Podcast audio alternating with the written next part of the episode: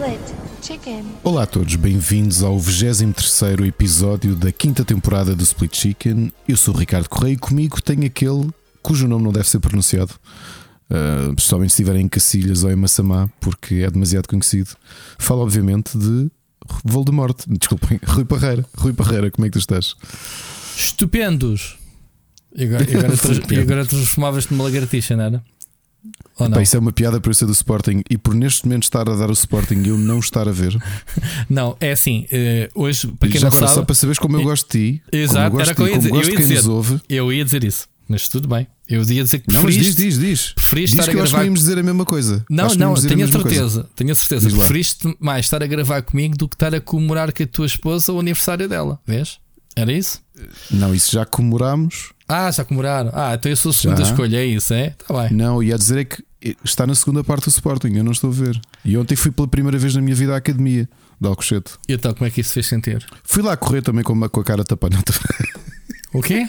Era uma piada, meu, dizer que tinha ido lá correr com a cara tapada. Ah, e foste mandar um calhau assim a alguém, ou umas pedras é, lá. muito, é muito cedo para fazer estas piadas, ou não? É? Não. Tu Não sei. Não sei se é tu ou não. Só fez piadas logo no dia seguinte, portanto. Olha, mas fui lá ver o Sporting B contra o Belenenses, porque sabes aquele slow todo do Belenenses, não é? Não? O, o Belenenses dividiu-se em dois clubes. Ah, isso sei, claro. É, pronto, então o Belenenses Belenenses, não é? que tem o símbolo, o clube que nós conhecemos, está na terceira divisão.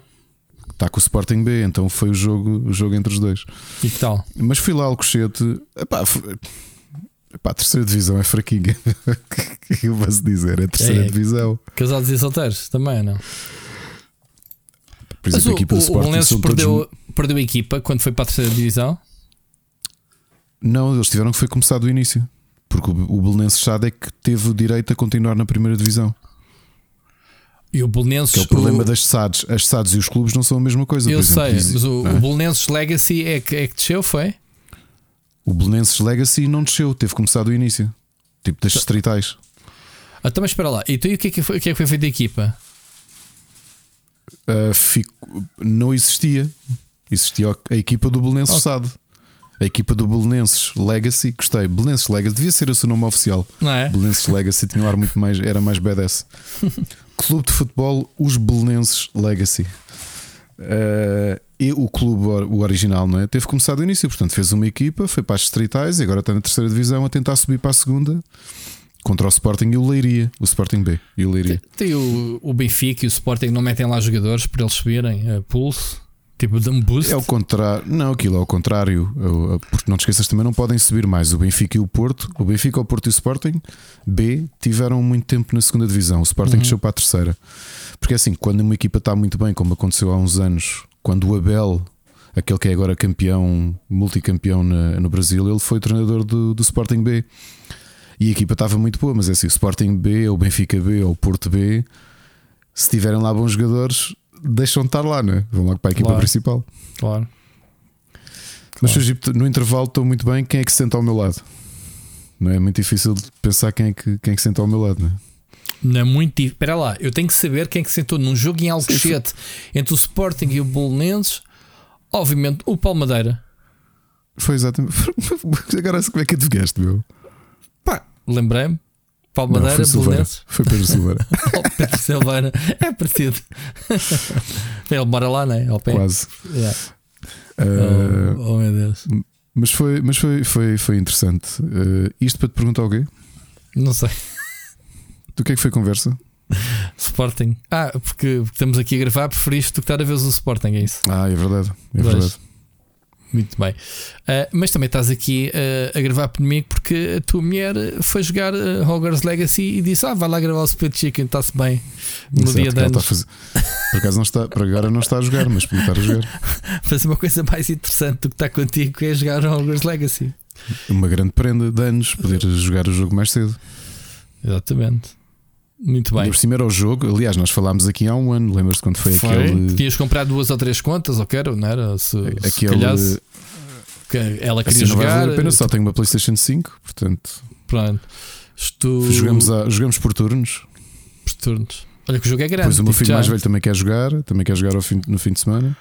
O joguinho é grande. Pois é, é, então é para, eu- vá, é para render. Isso daí vai ser um, uma rodagem da PlayStation brutal. E então, tua semana de resto, novidades, coisas boas já acontecer. Estás bem? Semana passada estavas meio doentito. Estou bem, novidades, novidades não tenho, mas posso dizer que continuo, continuamos aí na luta para, para organizar o IndieX 2023. Estamos aí em negociações ainda. Ok. E, e pronto. Que novidades é que nos podes partilhar? Uh, que novidades? Uh, sei lá, interesse da Câmara, acho que é aquilo da Câmara de Lisboa, e é isso que estamos a tratar agora. Pá, aquilo que eu vi do ano 2022, as câmaras em todo o país tiveram interesse em, em, montar cenas de jogos só porque sim. Portanto, não há de ser muito difícil de obter o interesse de uma câmara para montar os VDX, não, Ricardo. Câmara, câmaras interessadas há muitas, só que pessoal que nos ouve e que é fora de Lisboa, por favor, isto que eu vou dizer não ponham já na cabeça. Olha-me este gajo com o centralismo e não sei o quê. A realidade é que uma coisa que eu vou dizer até, até é, é negativa em relação a Lisboa. Há demasiadas coisas a acontecer em Lisboa e acho que muitas vezes valoriza-se pouco por isso mesmo. Há tanta oferta que, que, que depois, se calhar, é difícil. Pá, lá, tu, tu, com a Câmara de Lisboa, tu tens eventos praticamente todos os dias, em todo lado, percebes? está tudo cheio. Claro. E não esquecer também que é uma altura, a altura que nós queremos fazer é uma altura mexida, que é ali a semana antes do Web Summit, portanto. Mas, mas há aqui as perspectivas parecem muito boas, ok? Muito bem. Muito bem, Ricardo, nossa comunidade temos muita novidade, né? muitos podcasts. A semana foi outra vez sempre a bombar. Tivemos Crónicas Nada, como sempre, à quarta-feira. Tivemos para cá do Abismo na sexta, certo? Uhum. O que é que nos queres destacar para cá do Abismo? Para cá do Abismo, fazer aqui um pequeno teaser. Black Metal, em que o tema da música que eu trouxe é o surfista prateado, o Galactus, os Celestiais, o Vigia, da Marvel. O que é que isso quer dizer? é uma música, é uma banda de black metal Infelizmente eles estão no hiato há muitos anos, mas são uma das bandas clássicas. Eh, mas sempre, ao contrário das outras que abordam mais temas satânicos, eles sempre abordaram histórias do Conan, eh, ficção científica e Marvel. Okay. E então a música que eu trouxe é Parece uma música de black divertido. metal sinfónico. Uh, porque é altamente narrativa, é assim quase uma ópera, digamos assim, uma ópera satânica mas em que os personagens que estão a, que estão a aparecer na, na música é o surfista prateado, é tentar defender a terra dos, dos celestiais e o Galactus e essas coisas todas. Espera aí, oh, oh, Ricardo, não te esqueças onde é que vais. O Last Case of Benedict Fox está no Next Fest. Epá, ficamos por aqui. Programa vou, vou, vou sacar pois a demo. Eu vi, era, Tchau. Era, eu, eu ia dizer isso Deus. agora. Eu tinha visto, Deus. era um dos jogos que eu ia falar. Tchau, oh, Ricardo, gostei muito de gravar. Uh, malta, não liguem, a gente já lá vai. já lá vai. Não podes olhar para o separador. Não posso, não posso olhar para o separador. O, o Ricardo adicionou-me aqui o, o, Next Fest à última da hora e eu ainda estou aqui a digerir as cenas enquanto o Ricardo fala para o boneco. E acabei de tropeçar num dos jogos que eu disse no ano passado que queria jogar muito este ano, que yes. era Last Case of Benedict Fox, que tem um aspecto brutalíssimo. E portanto, uh, pronto, ouvimos para a semana, Ricardo. Um grande abraço. Opa, se calhar aqui fazer o episódio sozinho, não Ou faz, primeiro, se calhar ninguém vai dar conta mesmo. Portanto, yeah. olha que giro. Muito giro. Bom, Ricardo, falando Olha, sério, tivemos, então tivemos para cá do uhum. abismo no uhum. domingo entre marido e mulher. Esta semana, aliás, uma notícia fresquinha, acabámos de ter esta informação uh, que o Carlos, o Carlos avisou aqui que não há uh, crónicas do nada, mas não é certo, e não sei se devia estar a dizer isto, se calhar estreia um podcast novo na quinta-feira. Não é, para fazer promessas, olha, para estas queres cumprir. Pá, se não acontecer, eu gravo qualquer coisa aí. Um programa ah, sobre. Peanuts para ti. Sobre, sei lá. Uh, Agricultura acho que ainda não temos. Na... Tu és uh, especialista. Olha, um podcast em que eu lia só anunciados, anúncios do Correio da Manhã. Só isso. Olha, muito divertido. Parece muito bem. Aquelas páginas assim, assim de, de classificados. Mas, mas ler assim vende-se mesa de madeira com riscos. Ah, eu pensei que eram os classificados, mas das páginas centrais, do... daquelas. Uh... Ah, o quê? Do Relax? Relax, como é que é? Não era Relax que era, era Relax, era, era Relax, é. chamava-se senhor. Era tu lá sabes. senhor. Tu lá sabes. Olha-me este menino a fazer-se desentendido. Não, tu lá sabes, relax. Eu acho que era. Era relax. Tinha outro nome, que agora também não consigo lembrar do nome, mas tudo bem. Tudo bem. Relax. Olha, lê, lê. Isto agora fez-me lembrar uma viagem, uma viagem, duas viagens estranhas. Uma no outro dia, não sei onde é que foi, que estávamos com os nossos filhos e encontrámos uma cabine telefónica. E então falámos sobre aquilo, porque aquilo foi um bocado estranho para eles. Mas isto servia para quê? Então, se precisasse telefonar a alguém, metias moedas e telefonavas. Os teus putos a perguntar. Sim. É que eu não me lembro o sítio onde encontramos ah. uma cabine telefónica. E ligavas é para onde? Tu, mas para quê? É? Olha, era convívios. era Convi... Obrigado, Rita, tens razão. Convívio, mas houve... porque, porque mas entrei agora havia... no CM, foi lá ver. Convívio. Mas havia outro, havia outro jornal qualquer que esse anúncio não se chamava Convívio, chamava-se Relax. Mas é, Seria mas é numa ocasião. Não, Acho que era numa ocasião. As convívios no Twitter é o convívio também. Estás lá com a malta, na tua bolha, os convívios. Mas estava, porquê é que eu me lembrei das cabines telefónicas? Porque lembras-te quando punham.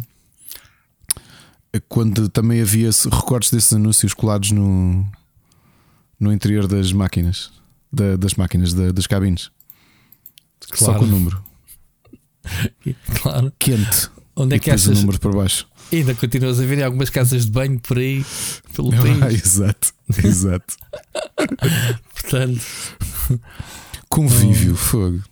Muito um, bom. um podcast só disso, só de ler uh, anúncios. Eu nem estou a dizer esses anúncios, está a dizer os outros normais. Sim, mas lembrei-me do. O CM era conhecido pelos os classificados Pá, dos convívios. Tu, tu agora fizeste-me escavar. Agora existe o LX e podes ir ao, ao Facebook Market ou ao eBay, não sei o quê. Fazer tu alguma vez compraste o jornal Ocasião? Não, não é para isso, meu. Ah. Estou a mudar de assunto, meu. ok. Tu nunca, nunca chegaste a comprar uh, o Ocasião? A comprar? Ocasião Sim. um jornal gratuito, acho eu. Não era, era, era, não era, era, era pago. O Ocasião. O Ocasião era pago. Pá, eu posso estar a fazer confusão, mas isso era daqueles. Quando houve aquele não boom, era, aquele boom não, de jornais não, diários gratuitos, lembras-te? Não, não. Primeiro não era, era semanal e era pago. Havia o metro. Não era desses, Rui. Não, isso era o destaque. O Ocasião era destaque. um jornal que deve. Okay. Pá, eu não te quero mentir, mas eu acho que ele deve ter chegado às bancas para em 97. Era um jornal só com anúncios e aquilo estava dividido por áreas, tipo casas, carros, okay. uh, lazer, convívio também tinha, sim. Relax. Mas eu, eu, eu, comecei a comprar a ocasião, uh, a meias com o meu primo, não era por causa disso, era uh, jogos em segunda mão e banda desenhada em segunda mão. Uhum. Pá, porque às vezes havia lá malta que, ah, não sei o quê, tenho revistas Disney, Marvel para vender uh, ao quilo. Telefonavas número de telefone da pessoa, olha, vi este anúncio, Olival basta, uma coisa qualquer. Eu acho que quem nos está a ouvir que isto faz sentido, não é? Que já não é uma cena, mas acho que para a malta mais nova isto era assim um, um, um uma cápsula do tempo. Yeah. Mas a ocasião diz-me muito nome, mas eu não me lembro de, de ser pago, sinceramente. Olha, Rui, era da Control Invest. Ok. E em 94 tinha uma tiragem de 6 mil exemplares com 1700 anúncios mensais uh, uh, por, tira, por edição, desculpa. Uh, neste momento acho que. Não, exato. Ok. Exatamente. Tinha tre... o, o topo da tiragem foi 33 mil exemplares. E tinha 32 mil anúncios nessa altura. Passo. Muito bem. Pronto, era de um grupo alemão chamado Coca Vertag, que em 2004 foi comprado pelo Luz ao Mundo e depois em 2005 vendido à Control Invest. Uh, e entretanto foi encerrado, não é? Porque também já é um. Já... Muito bom. Bom, isto para dizer que temos uh, novos podcasts, né? novos episódios. Um, em relação à nossa malta, um grande abraço aos nossos patronos, continuam-nos aqui a apoiar. Um, Deixa-me só aqui dar um abraço ao Hugo Pinho, ao JPW, ao António Pacheco, à Patrícia Casaca, ao Celso Bento, ao Dimsy, João Gomes, Wilson Guys, Nuno Pereira, Carlos Duarte, Ruben Borralho, Filipe Silva, Nuno Silva, Oscar Morgado, Wenzel Bolt, Vasco Vicente, Carlos Felipe, o Ricardo Moncacho, Frederico Monteiro e Bruno Carvalho. Malta, muito obrigado a todos, como sempre, pelo vosso apoio, sempre, sempre, sempre, independentemente do valor. Ricardo, temos ainda passatempo a decorrer que é. É o, verdade. O Fire Emblem Engage Fire mais Emblem. o Season Pass. Okay. Mais Season Pass, que é não é válido ainda até. Não, quando? Se não concorreram, não, não, não tenho agora. Acho que faltam só alguns dias que nós estendemos o passatempo por, por uh, fevereiro adentro. Uh, queríamos só pedir-vos, se não participaram ainda, por favor, participem. E a segunda coisa que queríamos avisar é que é possível, aliás, é possível não, durante o mês de fevereiro, uh, eu e o Rui andamos a pensar em uh, repensar os escalões de Patreon, ok? Portanto, se possível. Ehm,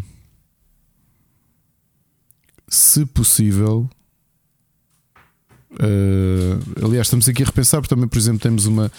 Uh, talvez este modelo das participações, ainda o Rui há pouco em off dizia, não em relação ao Patreon, mas em relação a passatempos em geral, que quando, quando são coisas que necessitam de criatividade é mais difícil as pessoas participarem. Uh, mas não, não conseguimos ter resposta, visto que o Patreon não, não permite sistemas de rifas, não é? Tipo. Yeah o Gleam e coisas do género. Se tiverem sugestões de como dar a volta, por favor enviem-nos mensagem porque precisamos. Uhum. Mas estamos mesmo a pensar em repensar o, os, os escalões e, e, e, é isto, ok? Mas por favor, precisamos do vosso feedback.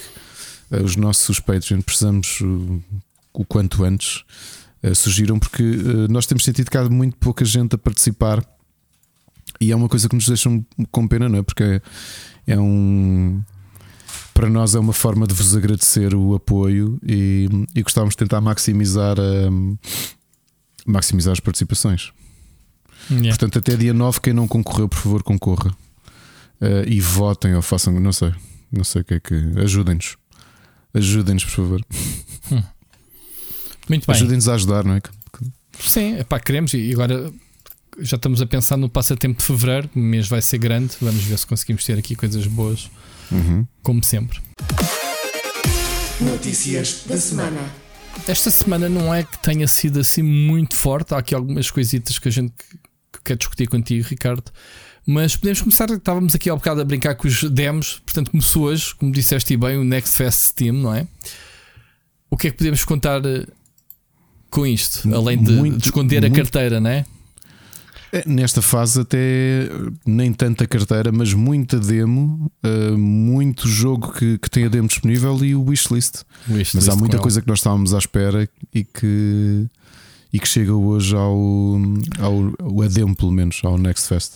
Sim, eu, eu destaco dois, já agora, que foi este, o Last Case of Benedict Fox, que me parece ser um um Metroidvania, né? Uh, side não sei o que é que se passa este ano, estou com uma tendência de, de side-scrollings uh, e o outro jogo também é, portanto, o, o Planet of Lana, não é? Sim, sim, sim. Também sim. saiu, uh, que também vimos a apresentação no ano passado e dissemos: Olha, este jogo tem muito bom aspecto. Mas este, o Last Case of Benedict Fox, era um dos jogos que eu mais queria jogar, portanto, vou aqui tentar arranjar e fazer conteúdo, depois logo se vê. O que é que, que, é que tens mais que te chama essa atenção? Olha, o Fall of Porcupine também é um jogo que, que eu tenho andado de olho. Eu já me lembro se nós o vimos. Uh, é, um, é um jogo de aventura com, com o nosso personagem é um pombo uh, antropomórfico, uhum. uh, mas muito bonito para assim um, um filme de animação pincelado. e fala de de, de, de, de sistema de saúde, portanto que não está muito bem. Ou seja, está muito, está muito bastante. O tema até é bastante mais complexo, mas, mas o visual todo parece uma série de animação. Uhum. E, e, é um dos jogos que eu, que eu estou mais à espera e que queria ver se jogava o, a demo. Mas há aqui muita coisa, mesmo muita, muita, Temos muita, aqui muita o coisa. Darkest Dungeon 2 que vai sair, tanto quanto eu sei, de Early Access em breve. Está aí uhum. a demo também para o pessoal. Pá, o primeiro é muito bom. Um, o novo Sherlock Holmes tem demo, também foi anunciado hoje, o Awakened. Uh, há muita coisa. Aliás, hoje, principalmente por causa de indies, uh, a minha conta de e-mail parece que estamos numa. Parecemos na E3. Está só mails, só mails, só mails, é a avisar. Pois, acredito. Pois é, muita coisa para experimentar. Eu perco-me aqui um bocadinho na, nestas pronto, uma pessoa vê os estrelas e diz bom aspecto e depois saca e joga um bocadinho. E sabes que eu sou contra. Olha, está aqui o System Shock, já agora o, o, remake. Não sei quando é que isto sai, março de 2023. Está farto de ser adiado este jogo. Pá. Uh, para quem não jogou primeiro, porque é antigo para caraças, portanto, uh, System Shock é o pai. É o pai dos do Deus Ex, do Bioshock, do, uhum. pá, destes jogos destes RPGs da primeira pessoa do Deus Ex e essa cena toda. Portanto, e, e, é, da, e é da malta é do Aaron Spector, o original, uh, ainda do tempo do Ricardo, se bem me lembro do tempo do, Aaron Spector, quando tinha lá o. Uh, o pessoal que foi para que, que, fez o que fundou a um, ai que previsto pá o, como é que se chama o estúdio da um, que vão lançar agora o jogo dos vampiros meu que graças um, Epa, espera. Uh, ai, que prejuízo tão grande. Uma pessoa tem as coisas na ponta da língua e não sai. É o cansaço. Uh, é isso. Epá, o, então, que lançou aqueles é... RPGs também uh, de, com ação furtiva e que tu, tipo Bioshock. Uh, uh, como é que se chama o jogo de vampiros da, da, da, da Bethesda? Tivemos a falar não, semana passada. Não me lembro. Não me lembro. não me lembro. É Olha, é só para avisar também um, um, jogo que nós falámos aqui, um City Builder que é o Fabledom. O Redfall. É Redfall, obrigado. o Fabledom também está disponível, o, a demo acabou de ficar disponível e é um, um City Builder assim com um ar muito de contos de fadas, muito bonito, também chamou a atenção. Olha, e um jogo que eu tenho seguido muito no Twitter e que foi curioso não sei se tem acontecido. Obviamente que o nosso perfil muda, está muito estabelecido pelo algoritmo. No YouTube, no escritório e no, e no iPad, uh, tenho recebido muitas publicidades, não só ao Planet of Lana, mas também a um jogo muito bonito que aí está. Não sei se já ouviste, que é o Mika and the Witch's Mountain. Não. Pá, que é assim uma espécie de Legend of Zelda, mas com muito colorido também. Um Legends of Zelda, não Breath of the Wild. Uh, ainda tinha aqui coisas, sim, de Cell Shading, mas, mas mais o ambiente do, do Wind Waker em que tu és uma bruxa, uma bruxinha. Muito bonito o jogo, mesmo, mesmo, mesmo muito bonito. tenho estado a seguir. Uh, que é de um estúdio que nós conhecemos muito bem, Rui, que é o estúdio Shibig que é o estúdio uh, de, da Galiza que fez o, o Dayland e o Summer in Mara e o Stories uhum. of Mara. Okay. Que ganharam, ganharam dos talents em, em Espanha. Aliás, tu recebeste o jogo no PlayStation o, Plus. O, o Summer of Mara já tem sequela, é? Tem, tem Stories of Mara que foi. Nossa, foi, foi, foi, candidato ao IndieX ano passado, mas não, não chegou a. Não Dá chegou a Final mal? Cut. Ok. Não, não, era bom. Só, o problema foi a qualidade. Só que qualidade. este este Mika Witches Mountain, uh, as animações estão assim num patamar de estúdios Ghibli. Olha, já, já agora para não dizerem que eu deixo as coisas por dizer, estava eu a dizer que aquela malta que fez o System Shock tinha uma pessoa chamada Harvey Smith, que era exatamente o mentor, uh, o mentor do Dishonored, ok? Que é um jogo que vem dessa linha de, ah, de, de claro. jogos ok? Do Dishonored, do Prey, etc. O Harvey Smith, sabes o que é que ele fazia nessa altura no System Shock e okay. ainda no Wing Commander? Era Quality Assurance. Vê lá tu as origens Bom. desta malta, ok? Gra grandes gurus, meu, que fazem clássicos e têm um peso na indústria brutal. Começaram a sua Olha carreira lá, assim. O, o Inafune começa como? Na Capcom, no primeiro, no primeiro Mega Man, ele não era o diretor? Ele era artista. Está bem, mas de artista a diretor, ok. Agora, de um. De, como é que tu dizes um, um tipo que está no, no que é tasting a dizer: Olha, quer fazer um jogo? Não é? Olha, que foram, foram espertos o suficiente para perceber que ele tinha, tinha alguma então, coisa a dar. Pronto, já agora depois ele fez uh, o Ultima 8, Pagan, vai lá tudo uhum. no Quality Insurance, Bioforge um, e depois saltou para o Cybermage, não sei se lembras desse, como produtor, designer, writer, voice actor, portanto ele, deve ter sido um projeto dele, ele fez tudo. E depois foi por aí fora, foi lead designer do Deus Ex, uh, diretor do Deus Ex Invisible War, pronto, daí a origem, lá está, dos Dishonored, vem do Deus Ex, uh, designer no TIFF, Portanto, é isto, malta. System Shock é um jogo que vocês uh, remake como vocês gostam. Está, pá, este jogo está há anos a ser feito. Este remake, eu não percebo qual é a dificuldade em fazer o, remake do jogo. Está há anos no, assim, no sai a dia, sai a dia. Mas pronto, muito curioso. Se tiver a oportunidade também de jogá-lo. O primeiro original, que é muito bom, ok? E mais, Ricardo, só para terminarmos, mais algum queres destacar? Sim, o Phantom Brigade, que é. Hum, acho que nós também demos algum destaque ao jogo na, no verão dos jogos, que é um. É simultaneamente um turn, é um híbrido turn-based e também tactical um, real-time tactical RPG com, com, com mechas. Sim, com mas é, assim no nosso mundo, sim, no nosso mundo contemporâneo, só que no meio de aldeias e tudo isso, e de repente tens, tens mecas aos tiros uns aos outros.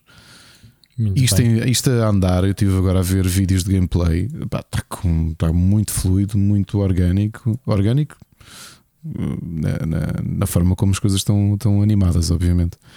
E ainda por cima, o jogo está, está aqui a demo, mas este Phantom Brigade é já para dia 28. A cena é essa, eu gosto, eu gosto de jogar 10 minutos uma demo. Mais do que isso, não quero, percebes? Só mesmo para ver, só mesmo para, para tocar do jogo. Claro. É, é, o meu. Normalmente uso esses 10 minutos que eu não gosto de jogar mais para gravar um vídeo eh, de, de primeiro contacto. É o que eu faço normalmente. Um, mas sim, pá, está aqui muita coisa boa epá, e muita coisa com bom aspecto. Não estou a dizer que são boas, até podem ser uma porcaria, mas pelo menos bom aspecto uh, os jogos têm. Ainda por cima, uh, como é que a Valve, num mês de fevereiro, né, começou a bombar com o Howard Legacy e, promete continuarmos até ao fim do mês a receber muita coisa. Um, lança-me um, um, festival de jogos, pá, é um, é um crime. Muito bem, um, Ricardo, queres uh, continuar? Tens aí qualquer coisa também do Ozzy? O que é que se passa? Olha, não habituário, espero. Não, não, mas pá, fiquei bastante triste. A semana passada ele, ele não então. só lançou um. Ele lançou um comunicado que ele estava a fazer a última turnê da carreira dele, era a Farewell Tour, que eu consegui ver em, em no Altice Arena no final de 2019, acho eu. E depois a pandemia foi interrompido. E ele reagendou uma série de datas para 2023. Hum. Mas anunciou a, a carreira dele acabou. Mas aconteceu o quê? porque ele teve uma queda há poucos anos, uma, eh, teve uma queda grave e já fez uma série de tratamentos e, e, está mesmo muito mal a nível de locomoção. Foi na, foi na coluna que ele teve lesão e, e ele já não consegue. Pai, então, dificílimo. Uh, houve muita gente que ainda estava tinha o bilhete, estava na expectativa de que eu ia conseguir ver e é mesmo para ir buscar o dinheiro de volta porque ele, ele parou. E epá, tive a sorte de o conseguir ver, sabes? tive a sorte, foi um ótimo concerto. Ele é. Ele é, pá, é, é, é, o avô do. O avô do metal, não é? Claro. Ele é uma influência para gerações e gerações de pessoas e, e tive a sorte de poder ver ao vivo. Muito bem. Temos pena, olha, é assim. Uh, as pessoas chegam a uma certa idade e começas a, a fazer quantas à vida, né? Se, epá, é a última vez que eles vêm cá, é a última vez. Eu, eu, eu ando com isto de Iron Maiden desde que eles lançaram o Fear of the Dark. Mas felizmente já, já arriscaste. já arrisquei, mas, mas o Bruce Dickinson teve, teve cancro e tudo. E, e pensei, vai, este nunca mais vem cá a Portugal. Mas o facto é que eles vieram cá umas 10 vezes depois de, de, desse primeiro pensamento. Sim, claro que valeu a pena. Uh, valeu a pena, brutalíssimo. Ah, mas é que eu, há uns anos tinha visto, tinha visto quando, quando foi aquele ano, eu já não me lembro, foi em 2017, não é? Tiveste assim umas semanas em que morreu o David Bowie, o Alan Rickman, morreu imensa gente conhecida de, em pouco tempo. E havia alguém a perguntar: Mas o que é que se passa? Porque é que os nossos ídolos estão todos a, estão todos a morrer? É pá, porque é normal, porque mesmo a ideia do ídolo tem ali um boom no final dos anos 70, início dos anos 70. Quer dizer que esses artistas todos estão agora a chegar àquelas idades em que, infelizmente, e por estatística, é mais provável acontecer, não é? Já, já estão a chegar a uma idade bastante avançada. Tens outros que não falecem, mas que acabam por se retirar às vezes sem alarido, tu nem dás conta. E vens a saber assim, ei, que mais Olha, falar? Vou dar um exemplo que eu tinha escrito aqui no Natal e acabei por não fazer o devido obituário. E, e, até foi bastante discreto o, o, anúncio da morte dela, que foi a Christine McVie. E quem é a Christine McVie é uma das membros do, dos Fleetwood Mac, que era casada com o. Com o Mac? Com, com o Mac. não, não era. Não Olha, agora, foi, agora estou trocado. Mas muitas das músicas que nós conhecemos de Fleetwood Mac foram, foram compostos pela, pela Christine. E foi sim uma grande perda, porque é um dos grandes nomes do, do rock. E, e morreu e foi, foi muito discreto. Se calhar nem ouviste muito falar com falar disso. Foi com o John McPhee, sim senhor. Claro que foi com o Mac. claro, Tom McPhee, é burro. um, E portanto, assim, uma das, uma das músicas das, das artistas e mais emblemáticas do rock e acabou por morrer de forma muito discreta aos 79.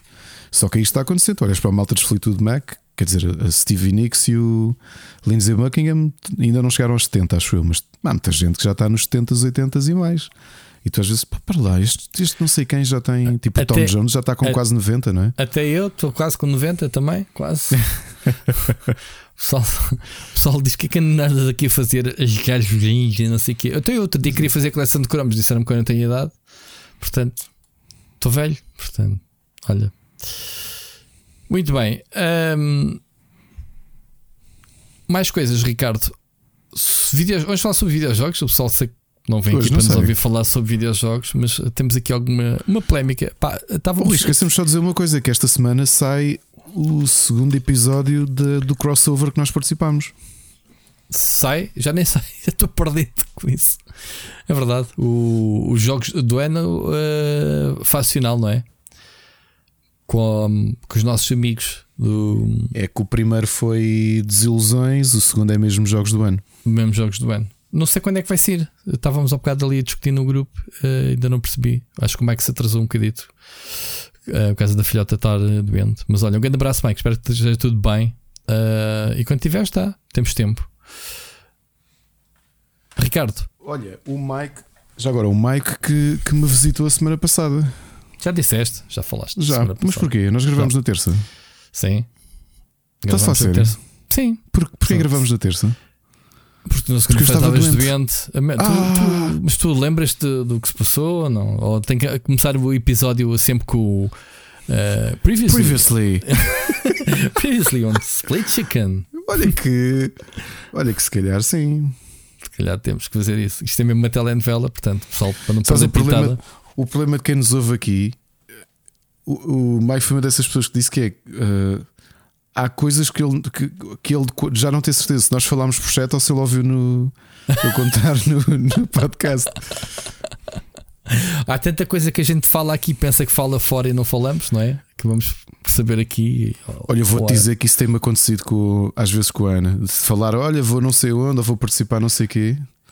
E fico na ideia que, que a avisei que, que pá, que sei lá, que não, não, podia, não ia estar disponível. Azarinho, então, ela, ela coisa o podcast. Olha o graças. Quem não te avisa? Então ouves o podcast, não ouves? Problema é teu. Olha, Acho que também uma... disse à minha mulher: não ouves o podcast, eu, eu combinei lá. É assim, é por lá. É por lá. Isto agora, então, exato, é por lá. Se não está lá, não conta. Olha, está aqui os papéis do divórcio. Os papéis do divórcio, sim. Então, sim, não ouviste o episódio das semanas. Episódio. Falámos disso, que me ia divorciar, portanto. Fizemos um, fizemos um polo e tudo no, no Patreon. Que horror. Foi isto é mesmo estúpido. Caraças. uh, malta, a partir de agora é sério. Bora lá, vamos lá, Ricardo, recompõe. Não, mas, mas agora este, o que o Mike dizia, eu acho que se calhar muita gente nos ouve tem isto. Tem a, já tem a sensação que nos conhecem, e se calhar quando nos conhecem pessoalmente, conhecem-nos, porque há muito da nossa vida, não é? Split Chicken is life que, que nós dizemos aqui. Não, o que se passa é que nós somos duas quadrilheiras. Pois é. Estamos aqui, falamos de tudo e de toda a gente e o pessoal sabe as novidades por aqui. O pessoal ouve-nos porque uh, são uns cuscos, querem saber as cenas. Sabes aquela curiosidade mórbida de deixa lá ver. Pá, não os suporto, mas deixa lá ver o que é que eles falaram esta semana. Sabes o que é que eu gostava agora? Se, se, elas, se, elas, se eles falaram de mim. E passa, o que eu gostava mesmo era ver o Dani Rojas a marcar um golo, a levantar a camisola do Richmond e por baixo ter o símbolo do Split Chicken e dizer Split Chicken is live. Eu posso te ligar se quiseres.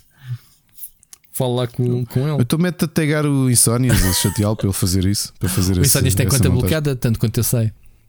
Tem, mas eu vi um vídeo dele. Foi, só se já tem, porque ele levou claims atrás de claims dos, dos conteúdos dele. Coito, e as, as cenas que ele faz são tão boas. Ouvi dizer, já há muito tempo que eu não o vejo. Tu viste, ainda bem, já voltou. Bom, apetece falar sobre jogos ou queres continuar a. a ah, mas temos falado sobre jogos. A, a é? falar. A, cor das meias é que vestiste hoje? Já. Digo já, é fácil, eu só tenho meias pretas. o que eu te digo que dá muito jeito. Aliás, eu tenho só meias pretas, tenho oh, dezenas fuck, de pares de meias que pretas. Abrir caixa de Pandora outra vez. Sim, e depois tenho quatro meias pretas, mas que são par e essas são fáceis de identificar porque têm os símbolos de casas de, do A Song of Ice and Fire que teve em promoção há uns anos no, no, no Primark. Mas depois o fato de só ter meias pretas é fácil, porque não tenho que fazer pares, mesmo quando vou à lavandaria. Nunca pensaste nisso? Já viste? E pandando com a cueca, não? Isso, os boxers também só têm ou cinzentos ou pretos. Só tens uns. São lavados ao domingo. São cinzentos e pretos. São, são lavados ao domingo que tem que andar nu o dia todo. Não, mas olha, olha, pensa nisso, já viste? Só ter meias pretas. Nunca há cena do não tenho o par. Tens sempre o par. Sempre. Oh, oh, Ricardo, a Mónica fartas-me comprar meias porque exatamente há sempre um par desaparecido. Então eu não, tenho ali as chamadas as meias empernadas Exato. que ouviste falar. Que é, há uma meia, até podem ser iguais, mas uma tem o dobro do tamanho da outra. temos que... porque elas crescem. Não, elas crescem. São, são de outros sets. Estás a ver? Há aquele mais três de magia. E... não sei o quê. Desculpa, uh, não. Não, isto agora eu, merece eu, tenho, eu tenho duas gavetas de meias. Uma são aquelas que são as bolinhas, né? aquelas que se dobram. E a outra são aquelas que se mandam lá para dentro quando se encontra o par. E então eu tenho mais meias naquela gaveta que não se encontra ao par do que a outra que está tudo organizado. Okay. Então de vez em quando, Ricardo, isto é mesmo verdade, de vez em quando pego na gaveta, ponho a ver uma sériezinha na sala, qualquer coisa com a gaveta, e começo com uma grande paciência, tipo puzzle, a alinhar as meias. Epá, e sabes aqueles jogos em que tu tens que encontrar as duas coisas sim, iguais? Sim, sim, sim. Mas só com meias pretas, isso é lindo. Só, não é só preto, sim, a maior parte são pretas. Mas só, só com meias pretas. Só com meias, lindo. e sabes que sai dali normalmente com 10 a 15 pares de meias. Uf.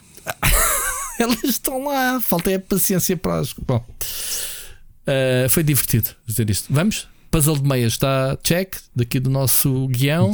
Siga. Um, Sim, está bem. O pessoal pensa que isto é tudo espontâneo, mas não é. Nós temos estas cenas parvas que estão aqui ditas. Claro, tudo pensado. Duas horas tudo. de reunião antes de cada episódio para pensar nestas previsões. Sim, sim, sim, sim. Brainstorm. Falamos com as nossas equipas, que temos uma equipa, yeah. temos uma redação até maior que a do Ricardo Aruz Pereira. Sim, e, tem ali, e temos ali na regia alguém dizer assim: pessoal, estamos no minuto 38, agora sim passa ao próximo tema. E a gente aqui disfarça e pumba, Exato, quando... porque isto está tudo contabilizado o tempo de encher chouriços com isso. Exatamente. E o realizador diz: siga. Sim, siga. Olha, antes do próximo tema, por falar em parvoíce, eu ouvi só um bocadinho de uma, das, men uma das mensagens é. e vou antecipá-la para agora. Espera aí, vamos ouvir a mensagem do Gonçalo Martins, o grande Gonçalo Martins. Bora lá. Ora viva, uh, olá Rui, olá Ricardo. Antes de mais, e aproveitar aqui a minha primeira mensagem de voz aqui para o Split Chicken a dizer que sou fanzaço, já ouço há muito tempo e são literalmente a minha companhia da faxina domingueira, certo? Ali um, uma varridela ali num canto, uma passadela de ferro e está sempre a ouvir aqui estes dois meninos. Pronto, isso está feito. Em segundo lugar, pá, o último episódio fiquei muito preocupado vi o Ricardo muito choroso, uh, vi o Rui assim um pouco agressivo, com uma margem na boca e não sei o quê. Senti que há aí qualquer coisa na vossa relação matrimonial que não está bem. Primeiro, senti o Ricardo um pouco ciumento, daquela questão de ah, andas a passar mais tempo uh, com o Gonçalo, do Glitch Gamecast e tal. Uh, a última semana falaste mais com ele do que comigo. O Rui, o Rui Armado em Bruto e que pá, pronto, aí qualquer coisa, aí, pá, e ainda por cima, acima de tudo, senti-me a outra quase. Ah, andas aí, um, aí a jantar fora, por aí fora, certo? Pronto, foi como me senti, senti-me a outra. Uh, depois, uh, yeah, é, é isso. Uh, senti-me um bocado desconfortável, mas uh, é assim, é cada um assume o papel que tem.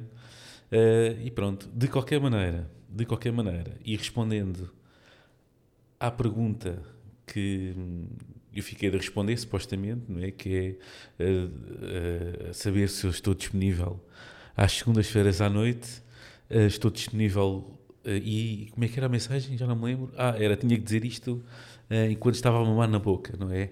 Epá, eu gostava muito, epá, era tranquilo, só que já sabem que os homens não têm muito aquela capacidade de fazer multitasking. Portanto, ou faço uma coisa ou faço outra.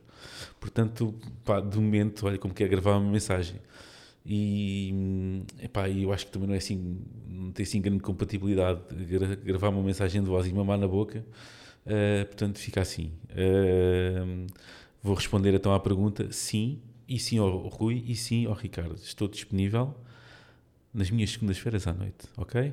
Fica aí a dica. Um grande abraço a todos uh, e, pá, em continuação, são literalmente uma boa companhia. Um grande abraço. Grande Gonçalo. Isto pega-se, não se pega. Eu, eu, eu, acho que o Gonçalo, oh, Gonçalo, tu és mais do que a outra. Tu acabaste de, de disponibilizar para os dois. a ideia era o Rui uh, trocar-me de vez. E tu chegas e dizes: Não, não, estou disponível para, para o Rui e para o Ricardo. Isto é. Oh, Gonçalo, a bicicleta dos podcasts. Já viste? Já não? viste? A bicicleta dos podcasts? Como assim? Hã? A gente dar uma volta. Ah, uma voltinha. Olha, eu, eu só eu, eu, fiquei, a, eu, fiquei a pensar assim: o que é que o Gonçalo está para aqui a dizer? Hã? Hã? Hã? Para já é assim, ninguém faz faxina ao domingo. O domingo é o dia do chill out, é o dia de não fazer puto. A faxina é o sábado de manhã, quando eu chego com a miúda da, da, da cena dos cavalos. Como é que, como é que se chama, uh, Ricardo? Uh, equitação. Não é equitação que ela faz, é outra. Ou dressage. Dressage. Yeah. E então um, o meu sábado de manhã é sempre isto: é acordar cedo, ir com a miúda, voltar e então fazer a aspiração da casa e essas coisas todas.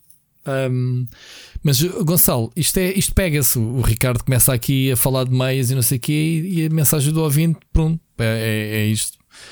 Uh, o desafio que a gente fez a semana passada já não me lembrava. Agora é, agora é que Agora é que o pessoal está atento, o pessoal está atento. O pessoal está atento, não é? É, é aquilo que está, estava a dizer, obviamente não, não relacionado com o Gonçalo. Assim, deixa, lá, deixa lá ver o que é que eles falaram a semana passada. A gente aumenta aqui o nível de parvoíce que é para ver se o pessoal, uh, se o pessoal cola, não é?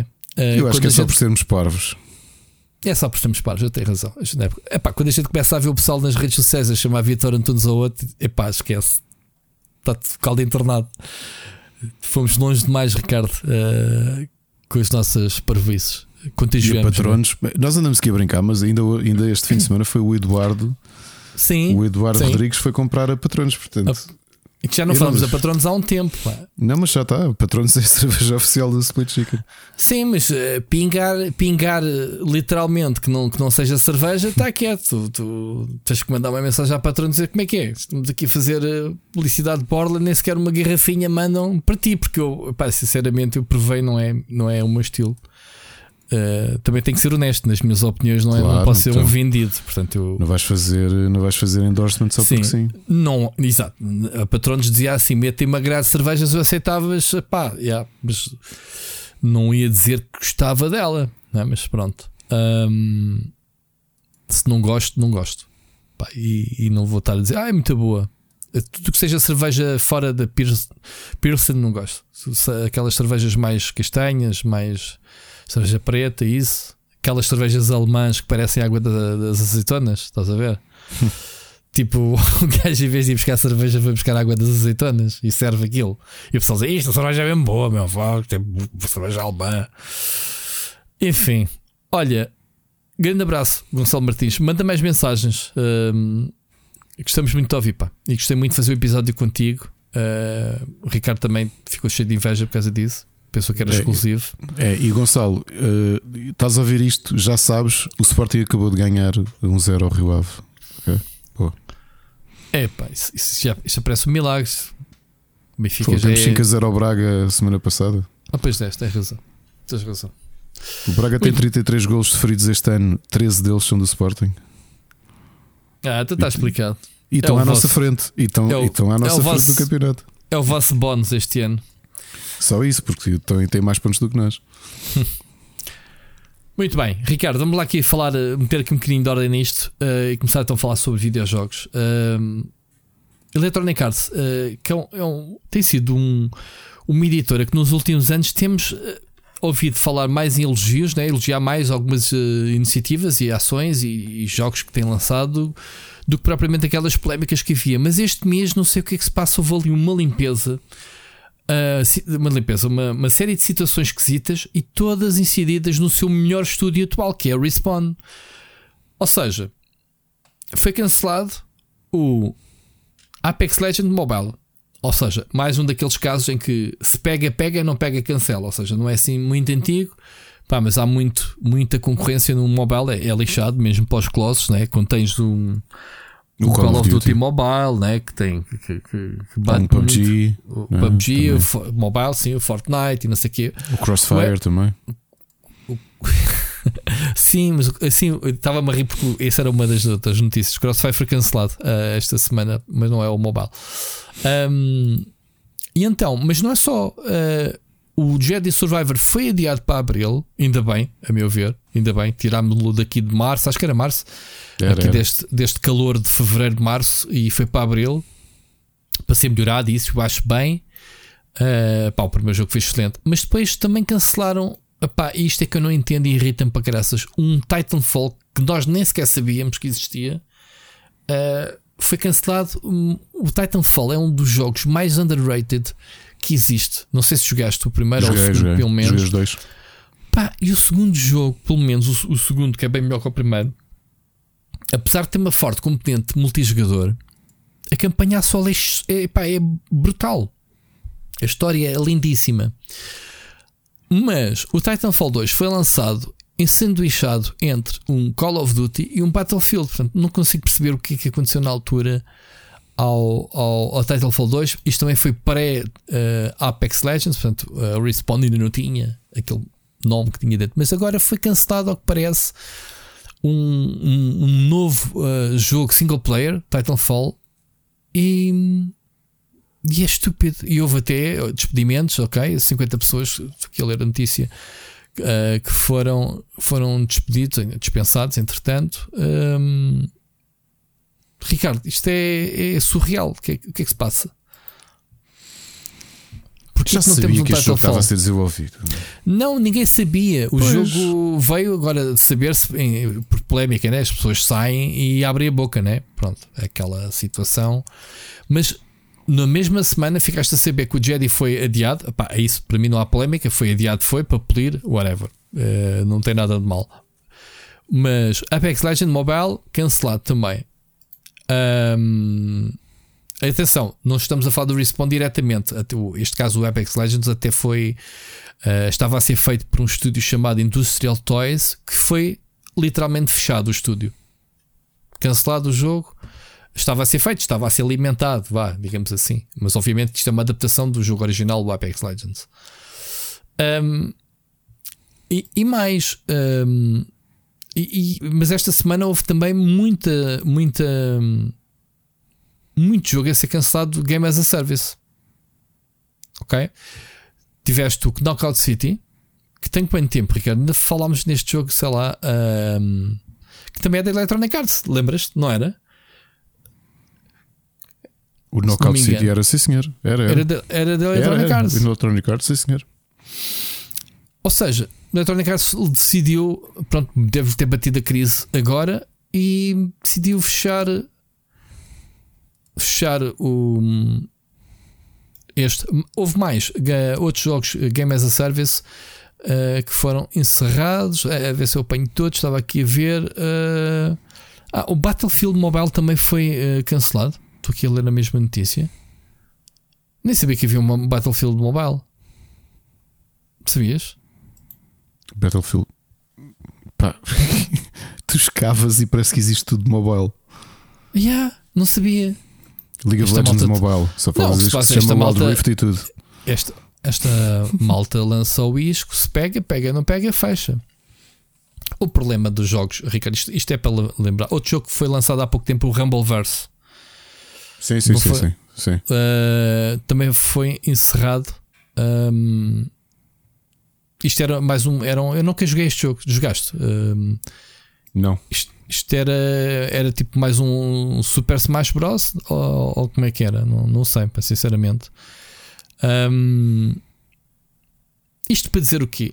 Uh, este, uh, o Seixas é que tem vindo a dizer, e, e, tem, tem razão do ponto de vista dele, que é o, os jogos as a service são muitos jogos para o mercado que há. Ou seja, um, tu quando investes num jogo as a service, tu vais tornar fiel, né? investiste no jogo e, e continuas a jogar. Mas há, pois, há, há, jogos que estão às moscas. Tu, há muitos jogos que tu precisas de gente para jogar. Eu estou a notar isto, sabes, com, com, com o New World atualmente. Eu não tenho jogado por causa do. Já há uma semana que não jogo o jogo.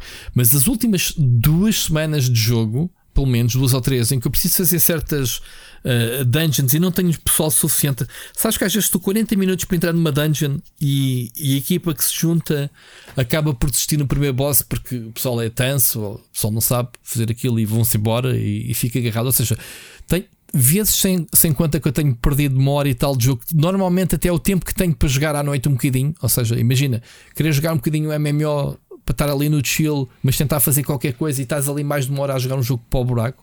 Isso é das piores coisas que me podem fazer num jogo, como tu sabes. Deitar tempo para o lixo. E estou a sentir um, um, aquele sentimento que estou prestes a abandonar o jogo por causa disso. Nunca disse isso nada a vocês no, no nosso chat, mas digo aqui no, no podcast que jogos online, jogos MMOs, 100 pessoas para jogar, é pá, são jogos mortos. Jogos mortos, servidores custam dinheiro, né? manutenção custa, são jogos que se fecham. Há muita gente já a anunciar o, o se eles não lançarem uma expansão que puxa pela malta a mais longo prazo, o New World fecha rapidamente. A Amazon não lhe vai dar hipótese. Ok?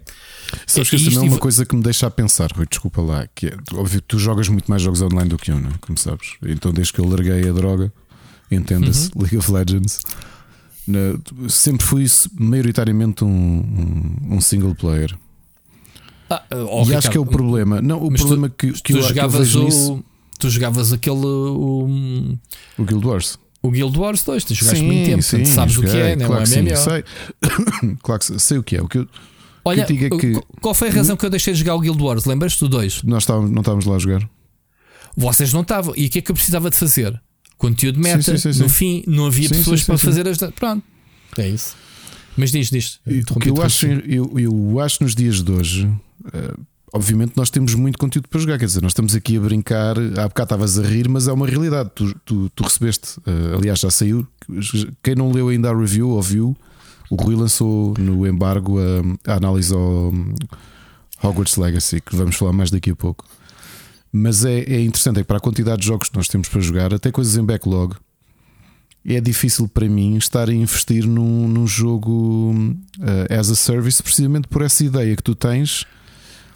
Isso depende de da prioridade que tu dás ao teu tempo de jogo, Ricardo, e da forma é isso, como é tu traz diversão deles. Não é isso que okay? eu estou a dizer, é o investimento que tu tens na perspectiva de, obviamente, quando jogas jogos online, sabes que as coisas podem ser efêmeras.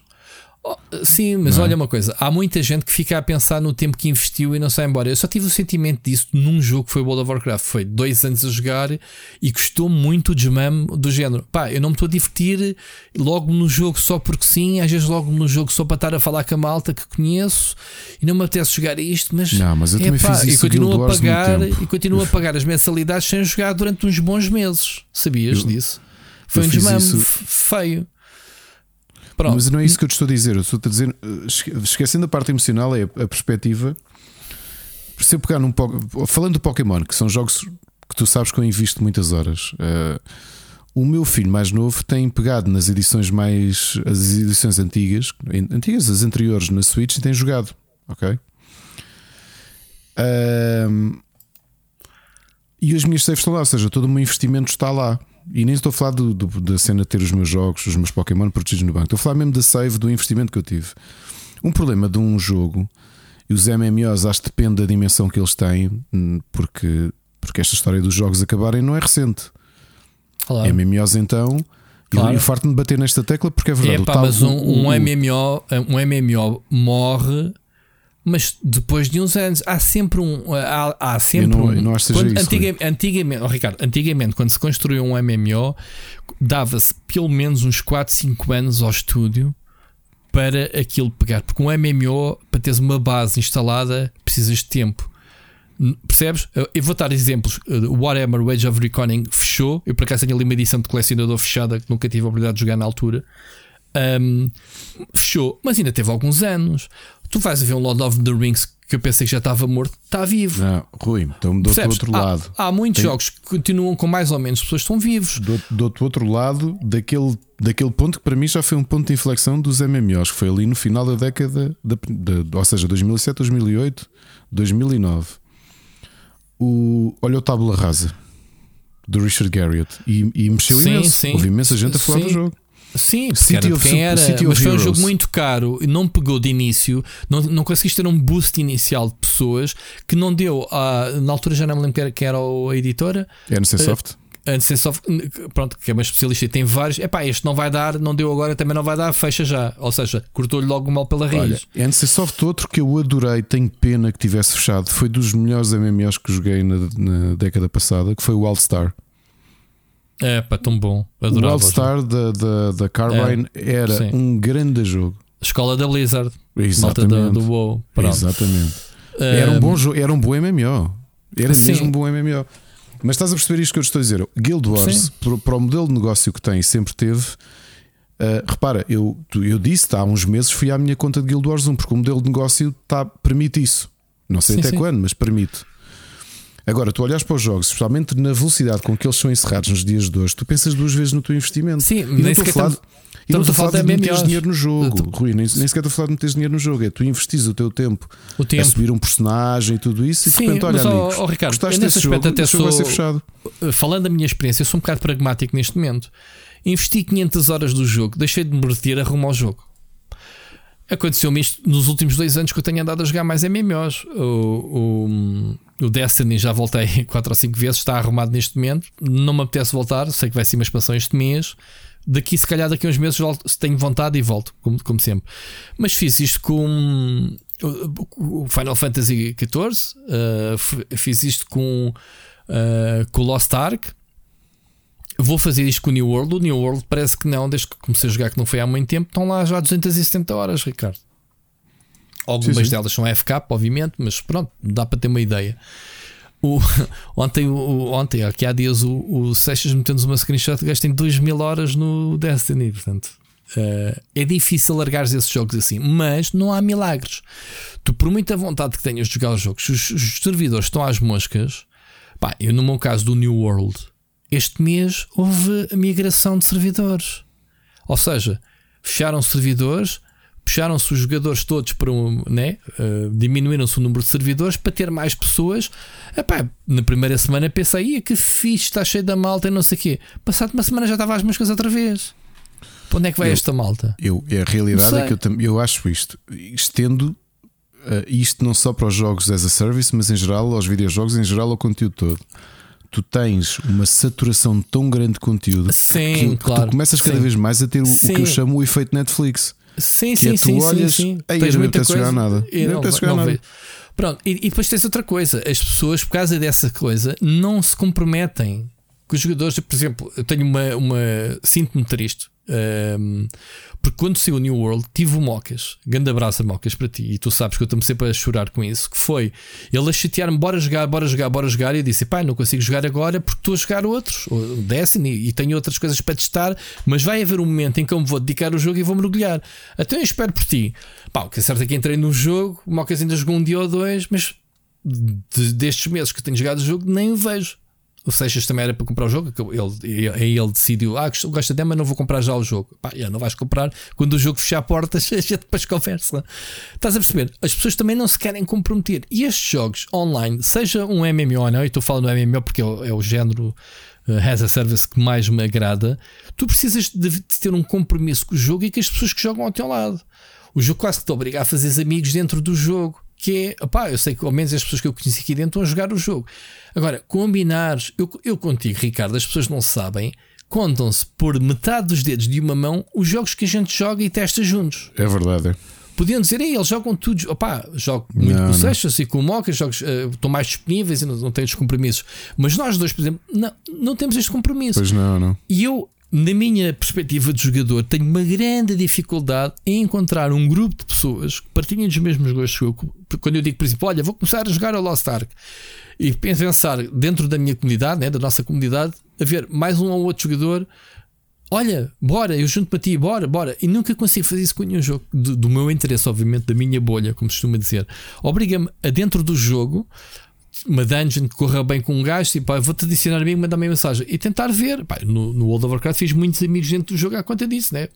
A persistência, né? De encontrar as mesmas pessoas, mas uh, isto tem tudo um efeito, né? É, é, os jogadores não se colam aos jogos, os jogos não, não, não não, não recebem e é um modelo que começa a estar saturado. Outro jogo que, que entrou na lista dos coisas foi o Crossfire, dadas ao bocado a brincar. O Crossfire X, que saiu para a Xbox, vai ser cancelado também. Echo VR, que eu nem sequer conheço este jogo, mas é do porque é do Meta. Um, também é um game as a service, mas em realidade virtual, que é de um estúdio muito conhecido da Red Yet Done, que tu bem conheces de, do. Como é que se chama aquele jogo que tem uma data? 1800 e não sei o quê. Uh, aquele jogo para a PlayStation 4 exclusivo. The Order. Lembras? The Order, 1800 e não sei quem, né? Um, que foi também fechado esta semana, ou vai ser fechado. O jogo as a service. Portanto,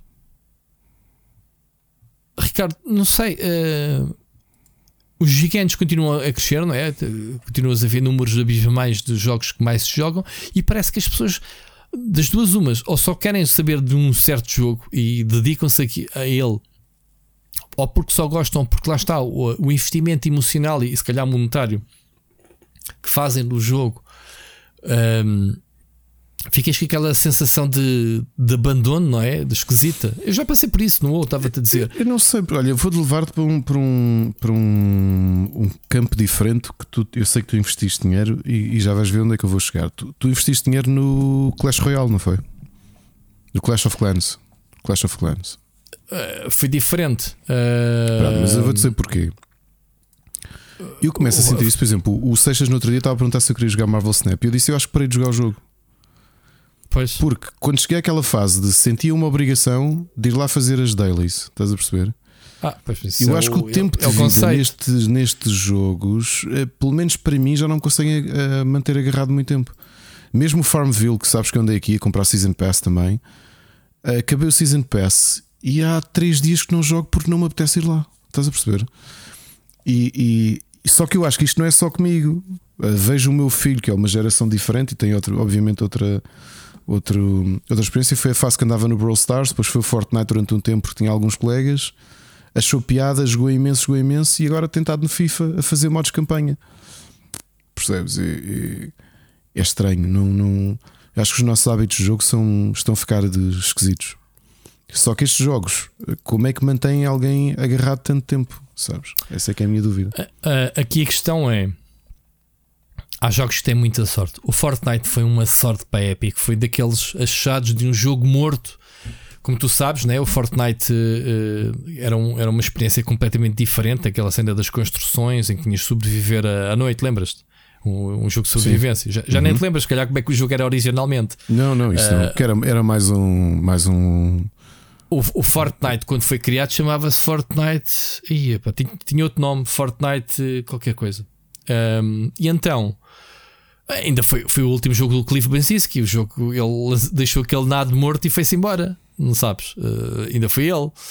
E então um, o jogo estava morto. O jogo, pá, o jogo conceito de treta. Era um, o jogo era bonito, sim. Uh, era um jogo em que tu fazias exatamente aquilo que fazes no Fortnite, as construções, mas tinhas que à noite defender o forte, né, da destruição, e de dia recolher matérias-primas aqui. Isso era o conceito inicial. E depois foi criado o Battle Royale. Sabes em quanto tempo é que eles lançaram o Battle Royale? Em, acho que foi oh, seis semanas que pois. eles construíram o, o, Battle Royale por cima daquilo.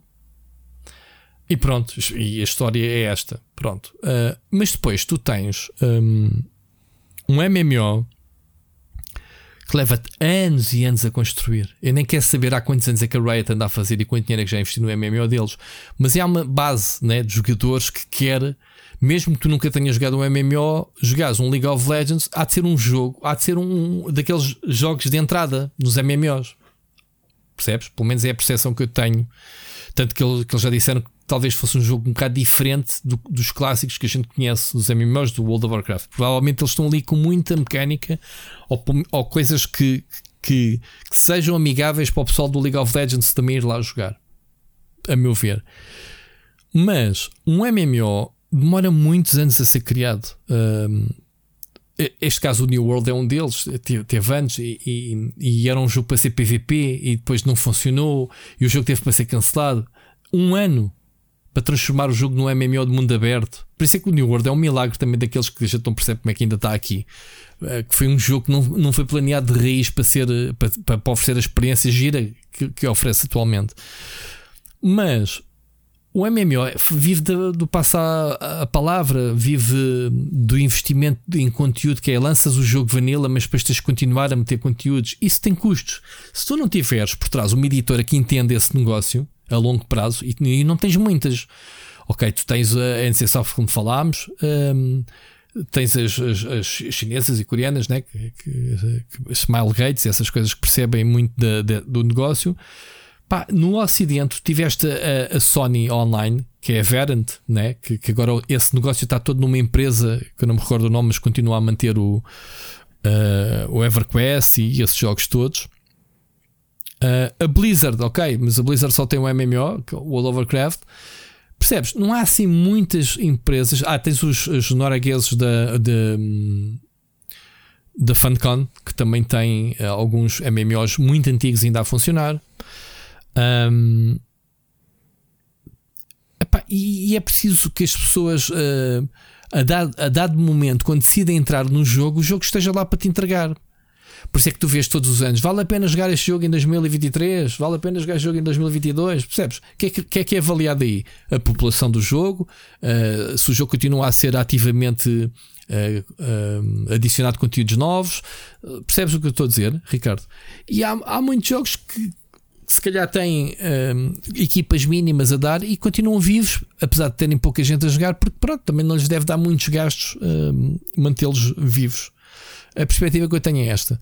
Agora, os jogos as a service, já aqui falei que não sou nada contra eh, se for houver modelos uh, que sejam divertidos e justos de pagar, seja uh, independentemente do modelo de negócio. Sim, um jogo as a service é algo que surgiu da necessidade de os jogos multiplayer para não ficarem estáticos. Não é, Ricardo? Tu jogas um Quake 3 Arena, um Unreal Tournament, não sei o quê. Sim, é muito divertido. Tempos, sim, claro. É infinito, mas, mas, o, conteúdo era aquele. Yeah, era aquele. Não, pá, podiam lançar um mapa. Podiam... O Game as a Service é um jogo que supostamente tem equipas ativas que continuam a produzir conteúdos para o jogo, mas tem que receber retorno. E esse retorno tem que ser o jogador que gosta do jogo, ou através de uma mensalidade, ou através do Season Pass, ou através dos cosméticos, pá, whatever. Obviamente que isso por, por haver muitos uh, casos justos e de sucesso, é que também existem práticas das predadoras, não é? Uh, predatórias. Foi o caso do, do Diablo Immortal e, e, outros, e outros títulos que se aproveitam da fama dos jogos e da base de dados dos jogadores.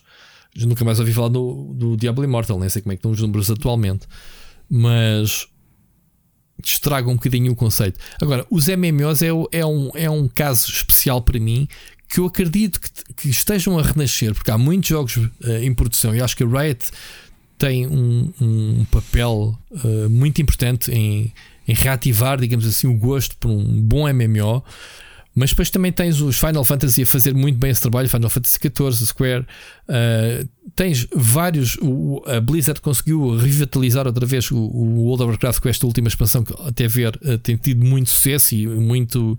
Uh, está a agradar bastante os jogadores.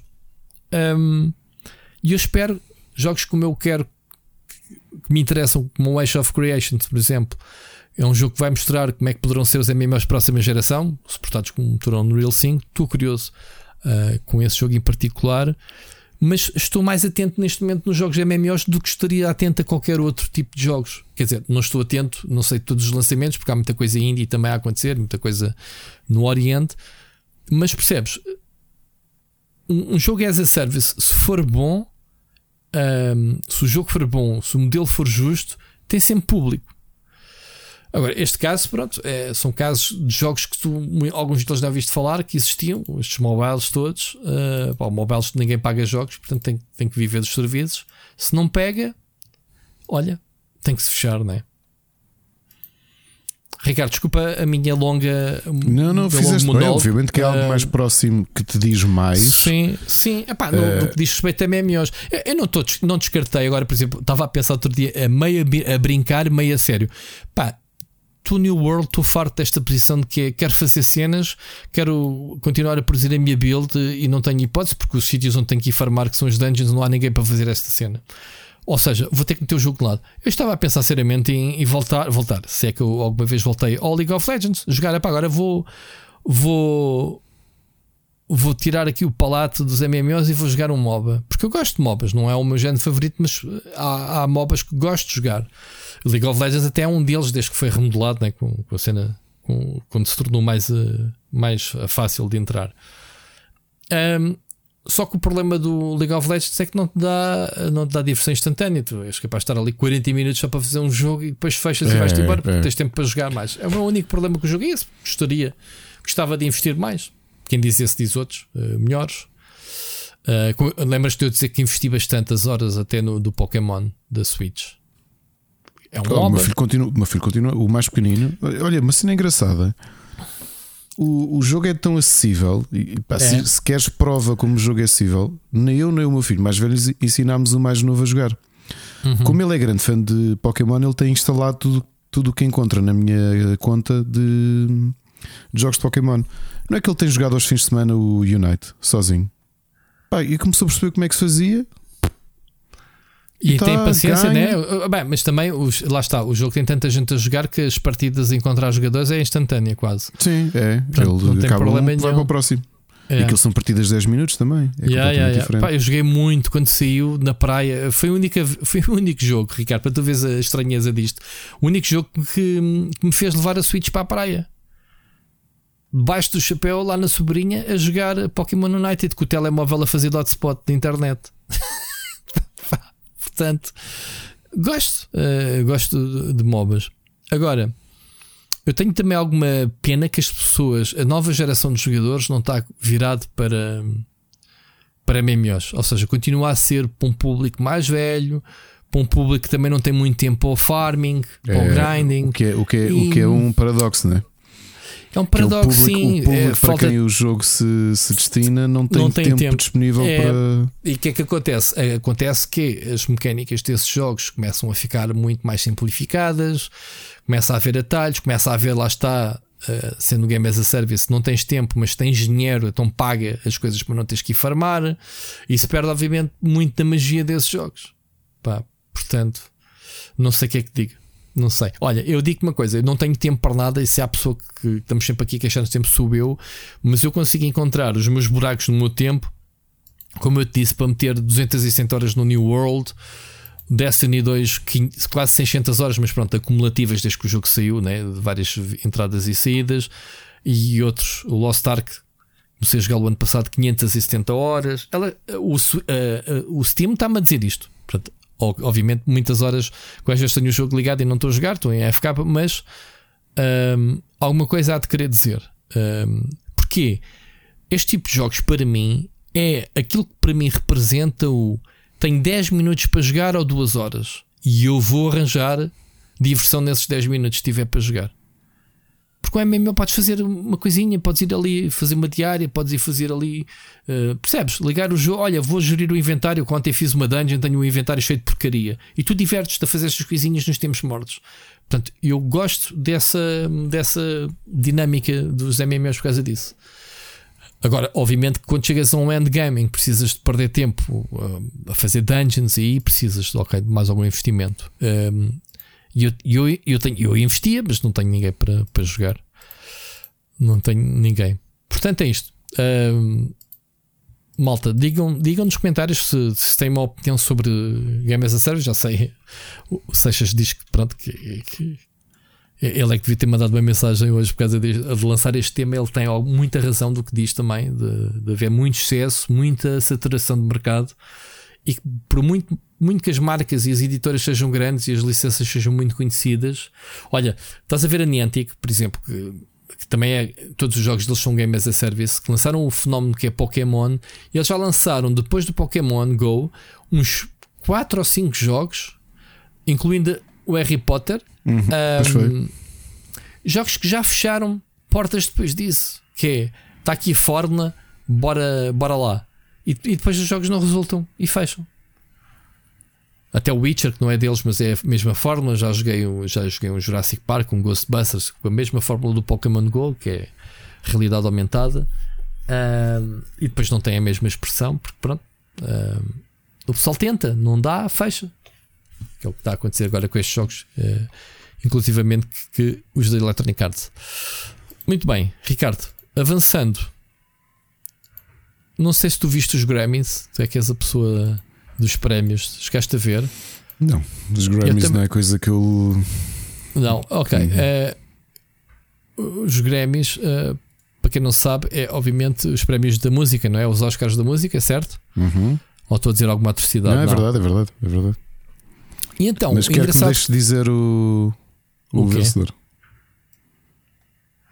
Ah, não, não, não é isso que eu ia falar. Não. Mas uh, deixas-me uh, ser eu a anunciar. Ah, então diz, vai. Não, não, não, fala. continua. Não, não, não, fala, fala, fala, já, já te digo.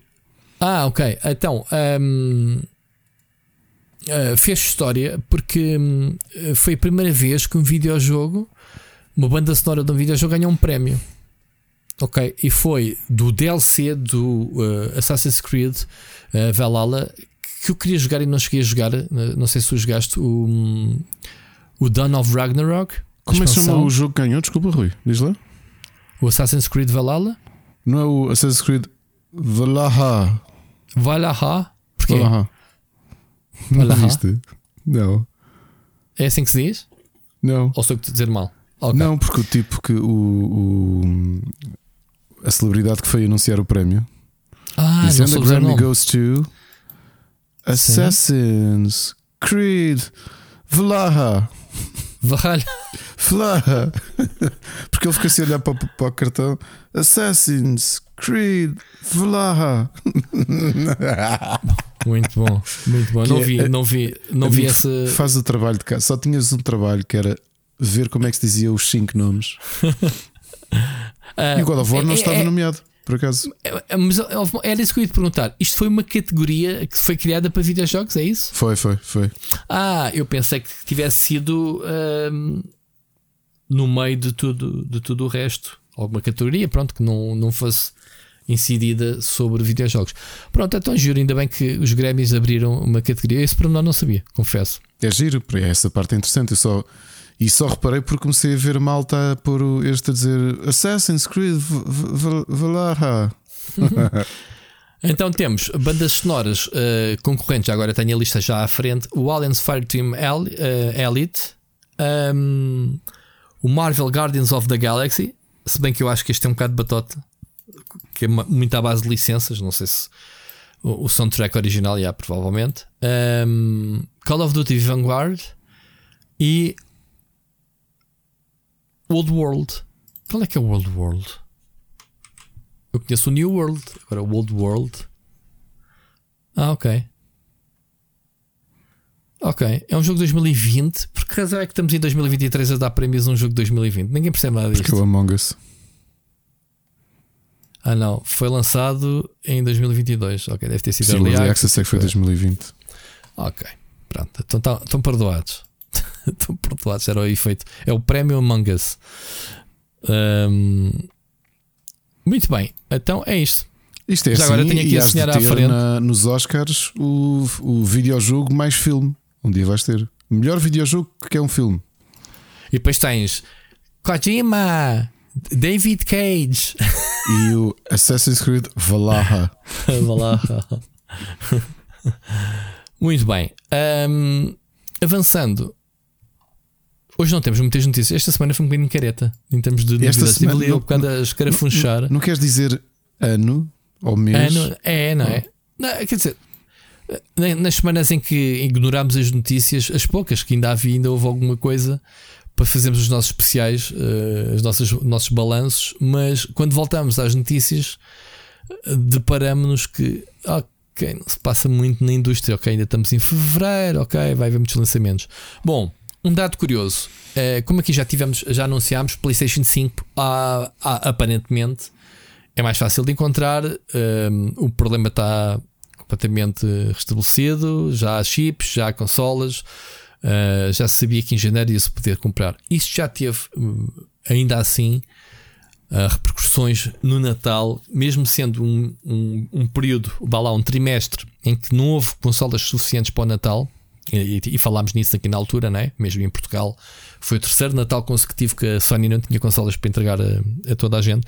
Mas significa não haver suficientes, não quer dizer que não hajam consolas. Ou, simplesmente a gente não as vê depois darem na loja. Ou seja, assim que chegam às lojas são vendidas de imediato, certo? Até há, há pessoal a fazer, a fazer uh, como é que se diz? Target, né? Tipo, pessoal, uh, vi consola à venda, pumba, já não há. A consola já vendeu 32 milhões desde que foi lançada. É muito, é 32,1 neste momento. Um, ou seja, só um, eu tinha aqui os números. eu tenho aqui a notícia à frente, não foi do que eu escrevi agora de cabeça, também não sei. Só um, no, no, terceiro trimestre de no terceiro trimestre de 2022, portanto, o terceiro trimestre, estamos a falar de trimestre fiscal, o quarto trimestre é aquele que estamos agora que acaba em março, né? Uhum. Sabemos, nas empresas. No terceiro trimestre foram vendidos 7,1 milhões de consolas. Eles dizem shipped, a gente sabe que shipped é tudo vendido porque as consolas devem sempre esgotado, portanto, shipped, para quem não sabe, é distribuídas e não vendidas. Exatamente. Sim, sim, sim, sim. Neste caso, podemos assumir se é shipped, é vendido porque a procura era tanta. Um, então, eles venderam mesmo assim 3,2 milhões neste terceiro trimestre do ano, a mais do que venderam o ano passado. Lá está, aumentaram a produção da consola, há mais consolas. Um, e portanto, um, para que eu acho que estou a dizer mal. Desculpa lá, estou a induzir em erro. Não, mentira, é verdade. 30 milhões de consolas shipped até uh, atualmente.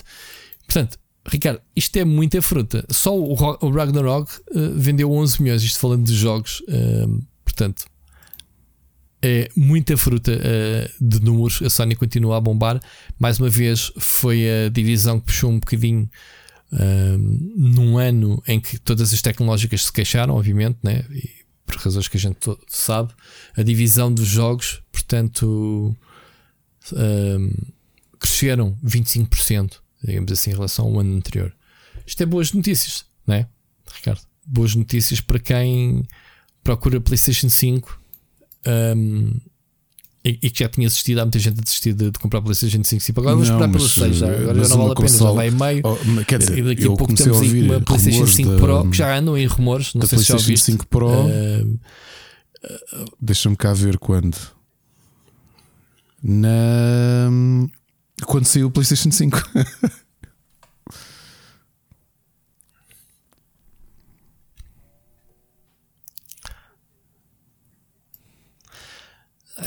Sei que a Sony nos últimos anos tem lançado sempre, sei lá, a PlayStation 3 tiveste a normal e a Slim, não era bem uma Pro, mas era uma consola um bocadinho melhor, mais magreta e pequenita.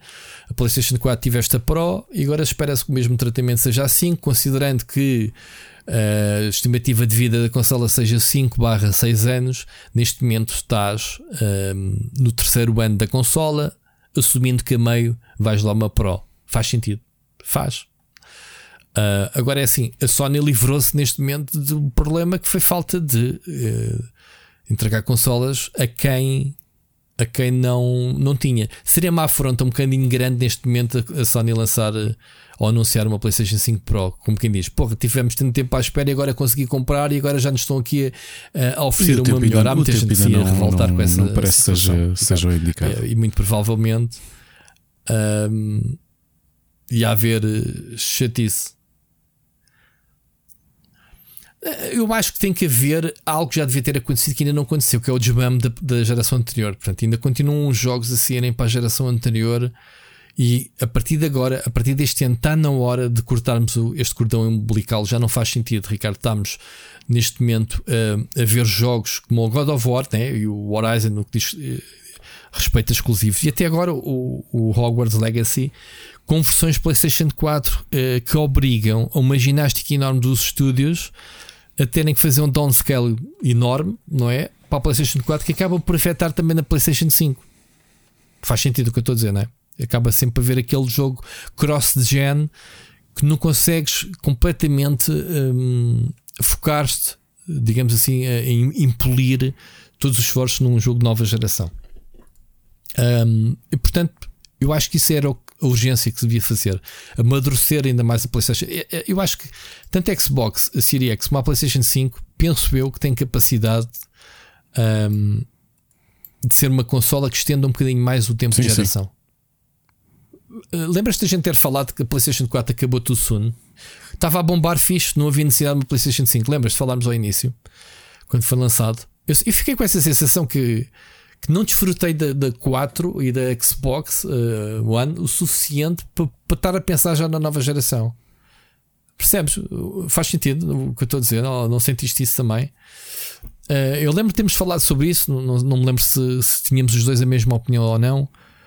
Se, se, por exemplo, tu achavas que a PlayStation 4 já estava a dar as últimas, sentimos isso neste momento agora, né? Que a Switch, que é pá, há jogos que já não dá, né? já está na hora de, de o hardware ser atualizado. Não o conceito da consola, mas o pá, fazer uma melhoria né, de hardware à consola. Eu estava, tu sabes que este, este fim de semana voltei a pegar na 3DS e dei por mim a pensar um bocadinho no ciclo de vida. Porque tu também sentiste isso em alguns jogos e a resposta da Nintendo para corrigir isso foi a criação de uma new 3DS que supostamente ia ter alguns títulos que poderiam ser exclusivos e na realidade não eram assim tantos. Tiveste o Xenoblade Chronicles, foi um deles, não é? Que, que era que corria só na New 3DS. Esta é uma política péssima. Foi porque estás a ostracizar parte do teu, do teu público e Completamente. A obrigar Completamente. a pessoa a. E, e, e mesmo os, os, jogos, jogos que foram feitos para a 3DS deixarem de ser 3D depois. Um, sei lá, a experiência da consola fechar, lembras-te? Uh, Sim, agora se, se, eu senti que a PlayStation 4 foi até ao fim, eu, eu acho que não. não. Não senti que tivesse naquela fase em que já sentias que a coisa não. Pois foi isso. Foi não, isso. Não, não Obviamente que agora não voltas atrás, né? não voltas à PlayStation 4, porque também não tens necessidade, né? um jogo da 4 corre na 5. É, lá está. Retrocompatibilidade é bom para isso. Mas neste momento, estar já a pensar numa Pro ou, num, ou na próxima é muito estranho para mim. É muito rápido. O tema. Lembro-me como só hoje a chegada da, da, da PlayStation. E sinto que ainda não jogámos jogos. Eu só não acho que faça sentido estares a falar de uma PlayStation 5 Pro quando. Ou mesmo de uma Xbox Series XX ou XXX ou o que quer que seja, quando não tiveste aí assim tanto conteúdo Exatamente. que justifica a existência de, de, das próprias consoles. Sim, é? dizer, é um... mas mas sabes que ao mesmo tempo eu fico com a sensação de estar a ser enganado nesta geração. O facto dos jogos te oferecerem um modo performance e um modo. Uh, assim, como é que ele chama? Um, um modo sim, original. No Hogwarts tinhas isso. Sim, o, o modo. Hum, Fidelity. Uh, fidelity, exatamente. Um, porque é. Ou seja, parece que é uma obrigação dos jogos estarem a ser feitos para correrem ray tracing e não sei o quê, quando a consola claramente não se aguenta. Ou seja, os jogos são lindíssimos, mas o que é que me interessa estar o jogo a arrastar-se, feito de balão, a câmara, uh, o frame rate, percebes? É bonito, mas isto não, não é fluido. Eu, para mim, a jogabilidade está acima de qualquer gráfico. Eu gosto de um jogo bonito. Pá, eu vou dizer, eu, Hogwarts Legacy, nunca corri o jogo em modo fidelity escolhi o modo, um, o modo performance. performance logo de início. Nunca mudei. Não sei se o jogo é mais bonito ou não, porque não me interessa, porque sei que vou ser aldrabado. E aldrabado neste jogo, como tem sido em todos os jogos em que eu início ainda escolhia. Pá, logo o Demon Souls foi o jogo de lançamento, fiz aquilo em modo boeda bonito e o jogo partia-se todo começa a pensar porquê que isto acontece. Supostamente é a geração do ray tracing, do 4K, dos 120 Hz. Lembras dessa bandeira? Uhum. Sinto que ou o software, como a gente sabe, isto é mais uma vez o software a fintar o hardware. O software está sempre, sempre à frente do hardware. Tu podes lançar agora a PlayStation 10 este ano, tu para o ano que vem tens jogos que já não conseguem, já puxam pelos limites se quiserem. Pá, porque o software Mas a parte curiosa, Rui, é tu lembras-te de uma situação similar a esta em que tu tens as consolas. Uh, a, a, ideia da consola, ou para mim, a grande diferença entre o PC e a consola é ser uma experiência plug and play. E já falámos exatamente, aqui várias vezes precisamente exatamente. disso. Que é, sim, sim. Há muito, muita gente, muito consumidor, olhando para o caso português, que a consola, a PlayStation, que obviamente tem um grande destaque em termos de domésticas, de consolas domésticas, que compra uma PlayStation porque a ideia é eu quero jogar alguns destes multiplataformas. No PC, se calhar, poderia ter uma performance melhor, mas o que eu quero é uma experiência plug and play, que é ir à Vorta, no AFNAC, comprar um jogo, chegar a casa, meter o disco na consola, agora esperar que ele instale, que até pronto, na, na, nesta nova geração até é mais rápido. E atualize. E atualize e siga para bingo. Enquanto no PC a ideia é tu teres que customizar os teus settings e verificar o, a build que tu tens, essas coisas todas. Tu teres agora, nesta geração, a ideia de poderes escolher a build parece que é um bocado contra a natura com a própria ideia de um. De, um, de uma consola, porque a consola a coisa devia ser um pacote a eh, chave na mão. Olha, está aqui, não tens que mexer em resolução, não tens que mexer em nada. O jogo foi feito para decorrer na tua consola desta maneira. Carrega no play. Epá, eu acho que aqui é uma opção que é é, eles uh, quererem marcar o ponto que é, olhem só os gráficos que isto manda, ok, uh, mas não há, não há milagres, o jogo não mexe. E isso foi teimosia de anúncio. Esta é a geração Ray Tracing. Os jogos estão cá, só que o Ray Tracing é mais complexo. Andamos a comprar placas no PC de, de 1500 euros, as RTX 4000 por alguma coisa há de ser, não é? E, e, portanto, não queres esse mesmo milagre do PC numa consola de 500 euros. Faz sentido, não é? tipo, portanto, ok, isto é uma geração de ray tracing, mas não te estiques, pá, mete uns efeitos de ray tracing, mete os jogos mais bonitos que, que, que, eram na PlayStation 4. Mas esses jogos, para estarem bonitos, têm que bater pelo menos, eu ia a exigência do tem que ter 60 FPS é o mínimo atualmente de fluidez em que tu pegas, não tens delay na câmara. Faz muita confusão pegar num jogo atualmente. É o primeiro teste que eu faço, inclusivamente este Hogwarts Legacy. Eu pego na câmara e ela flutua como um balão, ou seja, eu estou a ir para cima e já a câmara está a vir para baixo porque está completamente não, não, não responde, não é? A câmara, efeito balão, como eu lhe chamo, ou é fluidinho, maneirinha. Eu escolhi o modo performance, nem tive de estar a comparar. Eu até disse, pá, este não é o jogo mais bonito quando o comparamos com o God of War Ragnarok e o, e o Horizon. Atenção, jogos que eu joguei também em modo performance, ok? Mas pronto, estavam mais bonitos uh, do que este. E este jogo nem sequer é nada feio. Não sei, aquilo que já viste, não sei se já viste muita coisa. O jogo é bonito, é muito bonito. O big picture do jogo é muito bonito. Agora, o jogo é fluido. Como está, uh, há pessoal que já ouve nos comentários dizer, ah, dizem que a PlayStation 5 está mal otimizado. Pá, mas jogaram em que modo? modo performance ou, fidelity? É porque percebes? É isto. Depois as pessoas não, não entendem. O pessoal diz, o jogo não arrasta-se todo, não sei o quê. Pois, mas está bonito. Pois, está bonito, mas arrasta-se. Pois, estás a jogar no modo fidelity. Esse modo não devia de existir na consola. É, eu, também acho que, eu também acho que é estranho. Eu, não eu faz acho sentido. que a consola devia ser, amigo. Olha, amigos, isto está aqui. A forma como nós desenvolvemos o jogo para correr nesta consola é assim. Exato. Queres jogo mais bonito? Então compraste a versão PC. Que era o que fazíamos antigamente. Ah, eu Sim. jogo no PC porque é muito mais bonito na PlayStation 3 ou na PlayStation 4. Pois, é PC, man, yeah, e investiste nas placas gráficas. E é aquilo que tu dizes, na PlayStation ou numa consola qualquer, é plug and play, não tenho que me chatear com isso. Sim. Eu, eu sinto-me, é a única coisa que me chateia, não sei se já falámos sobre isto ou não, é isto. É o mod Fidelity não devia de existir. Ou no caso dos jogos de PC, foi ver há pouco tempo no YouTube alguém que pôs um, um, emulador de Switch a correr com o novo Pokémon e a mostrar, pessoal, olha quão bonito o jogo é, na realidade. Porque esticou aqui os gráficos da resolução ou... e uh, uh, aumentou o frame rate. Ah, ou melhor, ou seja, melhorou o jogo já, através de modos. Tu anda, sim, tu andavas e já vias os Pokémon a passear, não é como neste em que estás quase em cima e é que vês a fazer pop-up. Ou seja, o mundo é muito mais vivo porque tens já o Pokémon com, claro. com a Draw Distance uh, Até, e, e, isso, não, isso daí não é o que dá magia aos jogos. O draw, olha, o, o, o Hogwarts Legacy, eu não falei nisso na análise, mas tem um Draw Distance brutal. Tu vês paisagens, tu, tu, estás, tu estás montes, muito longe do castelo e estás a ver o castelo lá ao fundo. Então, mas o, o Pokémon Scarlet também tem uma Draw Distance brutal, só que brutalmente Sim, merdosa. Lembro disso. Yeah. Um, Também é brutal. brutal, mas é ao contrário. Portanto, um, respondendo. Eu vou bater tanto no Scarlet este ano, meu. E, deve ser o jogo que eu mais joguei este ano. Quem, quem diria? É, não é? É. Muito bem. Ricardo, eh, estamos naquela dos prémios. Uh, Tim Schafer uh, foi incluído no Hall of Fame, no DICE. Ele ainda não tinha sido. Eu não sei, se calhar já foi, ele nem reparou. Uh, ele se calhar já foi e não, não sabe. Portanto, estamos aqui a falar do, do pai, do, um dos pais do, do Monkey Island, né? da, da Double Fine atualmente. Um, esta malta está toda a ser reconhecida de repente, de, uh, pessoal da escola da Lucas Arts e não sei o quê. Tá, queria ver se via aqui a lista dos outros. Já foram descobertos por uma geração que não tinha ouvido falar deles ainda.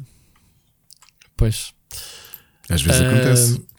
Se acontece é com músicos se... e com artistas. O que é que quer dizer AIAS em concreto? Uh, Academy Interactive Arts, não é? Qualquer coisa. Uhum. Um, é isso. É. Só... é, não é? É. Uma coisa qualquer assim. Um, exato. Um, Academy of Interactive Arts and Science. Está aqui a notícia que o Tim Schafer é o grande inducted. Como é que se diz em português? Um, Foi. Pronto, é o gajo que vai para a prateleira lá na Exato. é, é eu queria ver, era a lista. A lista awards. Ah, está aqui, mas é. Aí, isto é clique. Quem é que já lá está? Quem é que já lá está tem que clicar em cada ano. Ah, não, isto é os jogos. Espera, que todos os anos eles também metem jogos. Eu, faço, eu costumo fazer estas notícias. Não, está uh, lá o John, o John Carmack, está o Mark Cerny, uh, onde é que Todd está, Howard. Uh, fui a nossa amiga Wikipedia. O Kojima, o Sid ah, Meier, okay. o Miyamoto, o Molyneux. O ah, foi Ray o Ed Boon no ano passado. O, ano o Gabe passado. Newell, o Sakaguchi, uh, o Yu Suzuki, o Bruce, o Bruce Shelley o Tim Sweeney, o Will Wright. Os doutores da BioWare em 2011.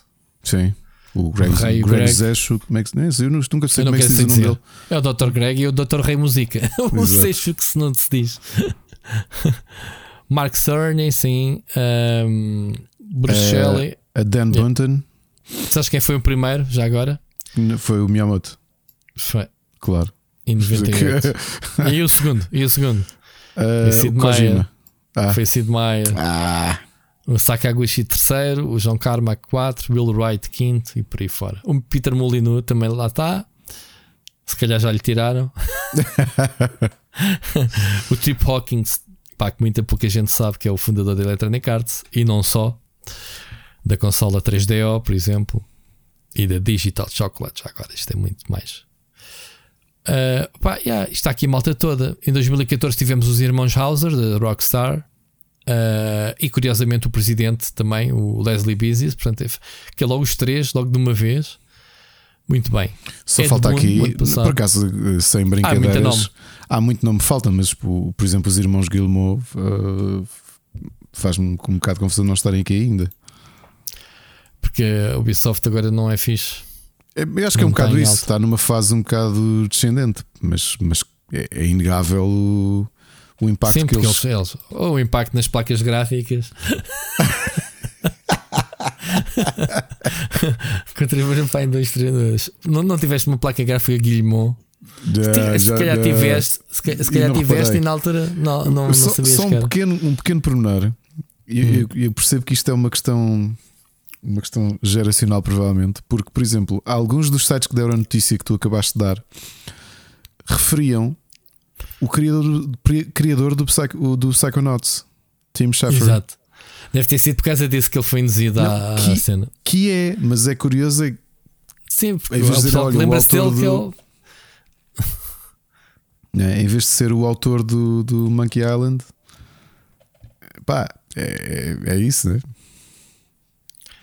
Bem, estás aqui a falar, o Psychonauts foi um dos primeiros jogos dele. Atenção, ele, ele fez seis jogos na LucasArts, saiu para fazer Double Fine e na Double Fine já lançou uns 30 jogos. Meu, portanto, não pode ser assim. Não, e o Psychonauts foi o primeiro jogo do Double é Fine. É como tu, pá, indo para a música, como dizer assim: ah, pá, hum, aquele, aquele artista solo, Peter Gabriel. Sim, é, mas antes disso é um dos fundadores do Genesis. Estás a ver? Sim, mas oh, oh, Ricardo, aí eu também tenho que defender. O último jogo que ele fez na, na LucasArts foi em 98. 98 foi quase há 40 anos, meu. Exato. Só para subatáguas. 98 perceber, foi há 40 anos. Não estou a perceber porque é que tu. Não, estou a exagerar. Pronto, foi há 24 anos. Mas pronto. Um, foi há 25 anos. Vá, vamos lá aqui. Não foi há 40, foi há 25 anos. Há 25 anos tu tens eh, gerações de jornalistas meu a escrever sobre jogos que não se lembra dele no LucasArts. Pronto, e é normal que se associe agora ao Double Fine, não é? Nós é que pronto, temos que dizer que o homem teve, teve eh, ligado ao Full Throttle, ao Monkey Island, ao Green Fandango, ao Brutal Legend, já na, na, na, na Double Fine. Mas pronto, ele também lançou muita porcaria nestes anos. Portanto, por acaso até não foi. O, o Headlander, por exemplo, estava-me a lembrar, é muito bom. Broken Age também, ok. Não, aí, the, the aí, o, aí o, o amigo dele, quando andou a fazer uh, jogos de, de, de, pijamas e coisas, uh, teve um bocadinho mais na, na mão esquisita. Qual jogo de pijamas? Qual? Pijama Sam. Pijama Sam. Sim. Eu não joguei esse jogo. Não, aqueles jogos de meia de edutainment que o, ah. que o Ron Gilbert andou a fazer quando saiu da, da LucasArts. Ah, ok, já percebi. Já percebi. Mas está de regresso o Ron Gilbert, portanto. Eu estou aqui a falar, eu comprei, os, eu comprei os jogos, os jogos da Humong e se calhar até são bonzinhos. Tu? Qual? Os jogos da Humong muitos deles feitos pelo. pelo não conheço nenhum. Ron Gilbert. Os Pajama Sams eram assim jogos mais de edutainment. Sim, mas não, mas não, não joguei nenhum. Nem o Pajama Muito Sam, bem. estás a ver o que é o Pajama Sam? Ou Freddy Fish? Compraste? Ou Spy Fox? Ou Put Put? Não. Já sei que ela é. Pajama Sam. Pajama um, Sam, é um já put, sabes o quê? É um puto pijama, né? Exato. Estás aí a brincar, uh, vou dar uma informação. Mas esse jogo está ligado ao, ao a ele, é? é. Já tenho aqui a dizer, o Asphodel tem um jogo. Eu tenho todos os jogos da Among Us, meu. Comprei todos os jogos. Pronto, eu... este Pijama Sam está no Steam extremamente positivas, 769. Eu sei, eu sei mas, mas os jogos são, é o que eu te digo, são mais de entertainment, mas são. E não sou só eu que tenho. O Bruno também tem os jogos todos, como podes estar aí a ver. Pois tem. Sabes que isto, os, os maluquinhos do, dos point and clicks, e seguem tudo. Isto é que, olha, eu e o Bruno acabamos de fazer o que faz aquela. Tipo, és fã de uma banda e um membro sai e vai fazer música que não tem nada a ver e tu, e tu vais na mesma. Tu, tu vês vais atrás. É, vais ver. Sim. Muito bem. Ricardo, vamos avançar. Um, só fazer aqui, a semana passada falámos do Day Before. A semana passada ou duas semanas, já nem sei. Sobre o, o jogo que não existe. Lançaram finalmente um gameplay. Chegaste a ver o, o vídeo? Não, não vi. Pronto, eles lançaram 10 minutos. Ainda há assim o pessoal nas redes sociais a dizer: Man, isto é treta. Então Achei de ter a necessidade do estúdio ter mostrado outra Exatamente vez na semana que aquilo deu. Deu na raia. semana a seguir. Claro. Sim. Uh, pera, mas depois desse gameplay, o pessoal disse: Não, isso é treta. Uh, e pronto, mais uma vez, os, os, vídeos de cooperação, de onde é que eles foram roubados, meteram um produtor filmar um monitor, ele a jogar a mexer o rato. Ou seja, tu depois chegas ao ponto em que tens que mostrar: olha, eu estou a jogar esta demo, eu não sei se está a jogar ou não. Eu pelo menos vejo ele a mexer o rato. Lá está, é difícil muitas vezes. Ele está a disparar. Será que é ele que está a fazer playback? É que eu já, eu, eu já vi isto acontecer na E3. Uhum. Já contei aqui isto, Ricardo. Uh, eu já vi pessoal a fazer playback de gameplay. E portanto, uh, yeah, é, é, difícil de absorver isso. Hum, não sei se o jogo. Ah, eh, o uh, que é que eu achei do jogo? Pareceu-me ser um, um jogo uh, que de MMO não tem nada, como, como eu tinha dito. Uh, acho que o jogo é um PUBG. Interface, uh, inventário, gestão com zombies. Pronto, parece mais um survival do que outra coisa qualquer. se é que aquilo é real, portanto, pelo que ele mostrou no gameplay, parecia-me ser um, um PUBG com gráficos, se calhar, um bocadinho mais bonitos. Vá lá. Mas pronto não vamos dar muito tempo de antena neste jogo, era só mesmo para. Já que falámos, o pessoal apontou-nos no. tagou-nos no, no Twitter a dizer: Olha, está aqui o gameplay finalmente. Muito bem. Uh, ah, uh, mais uma novidade. Uh, a última notícia é do novo jogo da Ubisoft. Estamos aqui a falar tão mal dos irmãos Gilman. Anunciaram um jogo que já se falava, que é o novo The Crew, chama-se Motorfest. Pá, que não me diz muito. Eh, tu sabes que este é o estúdio que fez o, o Test Drive Unlimited. O estúdio, não é o estúdio. Há pessoas. A equipa, o, uhum. a equipa Ivory Tower uh, esteve ligada à, ao estúdio que fez o, o Test Drive Unlimited. A Eden Games na altura. Então, um, pronto, epá, é, é, um, é um jogo que. Tu jogaste algum The Crew? Eu joguei o joguei, primeiro. Eu joguei. Jogaste. Uh, achei que a base estava lá, mas era daqueles jogos que, olha, está aqui o um mundo, mas está super vazio. A gente depois logo vê o que é que há de fazer com ele. Achei o jogo. E eu não vivi o suficiente no jogo para perceber, nenhum dos dois, para perceber hum, se eu... esse mundo eventualmente ia ser, uh, ia ser mais preenchido ou não.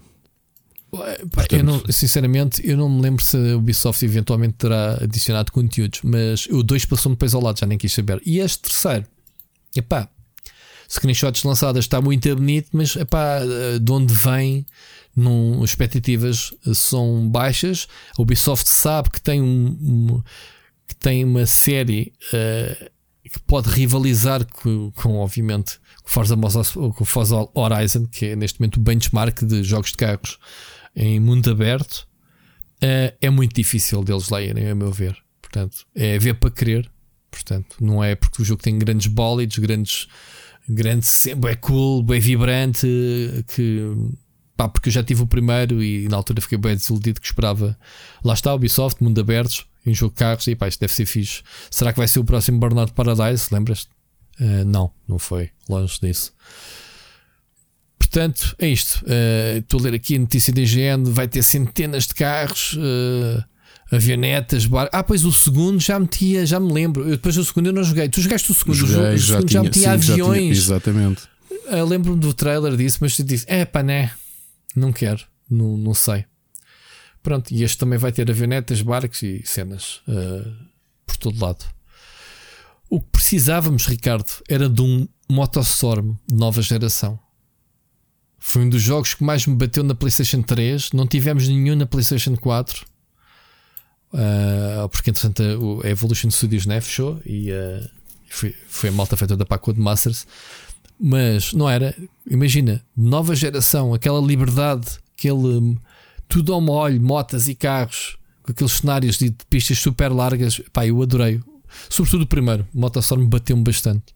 Os outros depois. Como está a faltar um Sega, um Sega Rally também. O Sega Rally, ainda pensas no Sega Rally?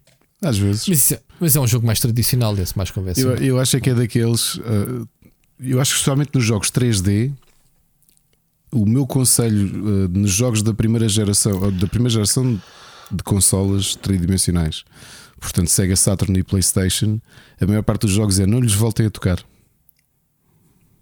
Nem jogaste um Ridge Racer. Claro.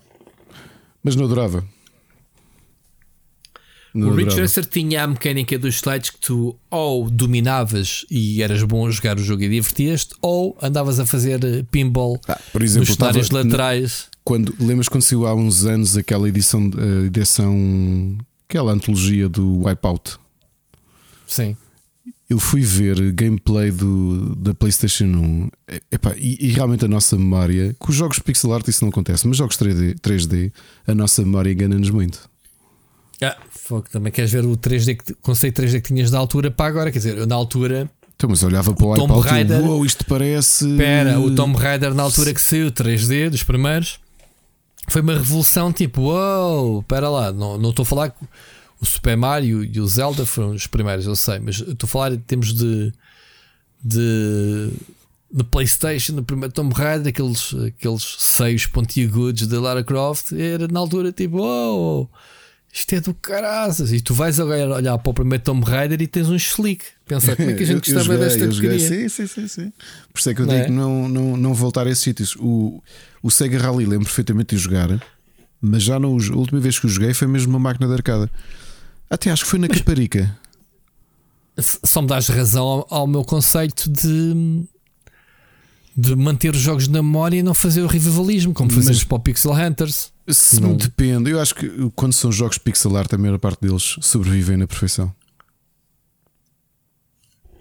Já é o conceito pixel art na altura e continua a ser agora, portanto não há nada que saber. Por exemplo, olha, ah. não, não, está no, não vai estar nas minhas sugestões, mas este fim de semana fui fazer uma coisa que tinha saudades, porque no, tive cá um amigo a jantar na sexta e estivemos a falar do level 5, dos problemas que eles estão a atravessar.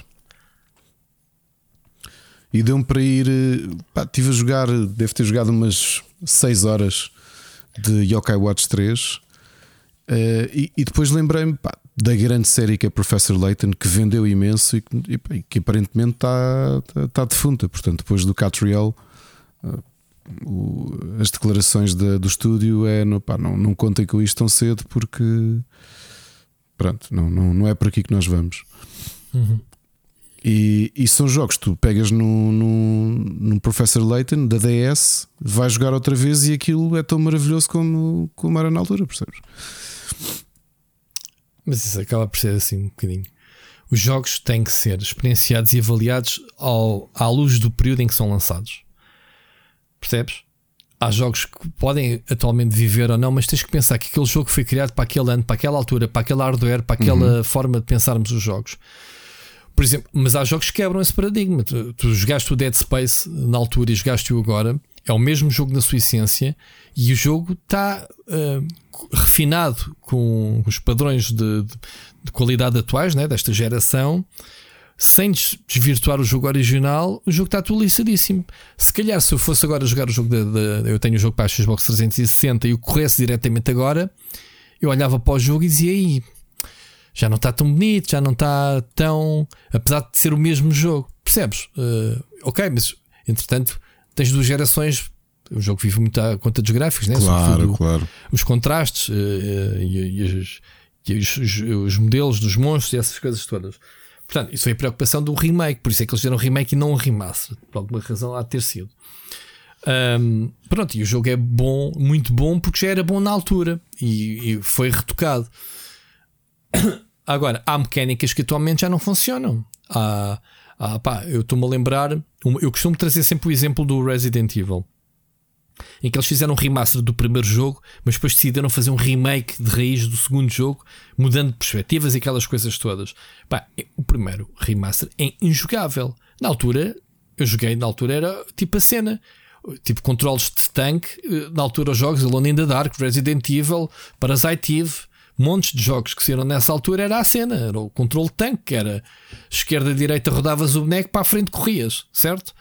Um, epá, e, ah, sem, sem, falar que na altura também tinhas a cena dos gráficos, não eram 3D, eram pré-renderizados com ângulos fixos, em que tu num, numa sequência estás a andar para a esquerda, na outra sais a andar à direita. Epá, na altura papávamos isso. Agora não temos paciência por isso, porque temos as câmaras dinâmicas em tempo real, não faz sentido essa, essa forma. Jogaste o, o remaster do Resident Evil 1? É que o jogo é horrível atualmente. Sim, e na altura é. era a cena. Claro. Pronto. E... Por isso é que temos que olhar para os jogos para a altura em que, em que saem. Mas esses nota-se mais. Os jogos tridimensionais notas esse, uh, esse, esse salto. Eu fui jogar a versão. Por, por, por piada, estava a mostrar ao meu filho mais novo o Mario 64 na DS. Epá, está horrível o jogo agora. Uh, gostaste dele? Não, mas, aí, mas aí até notei o, o, movimento e tudo, a velocidade de.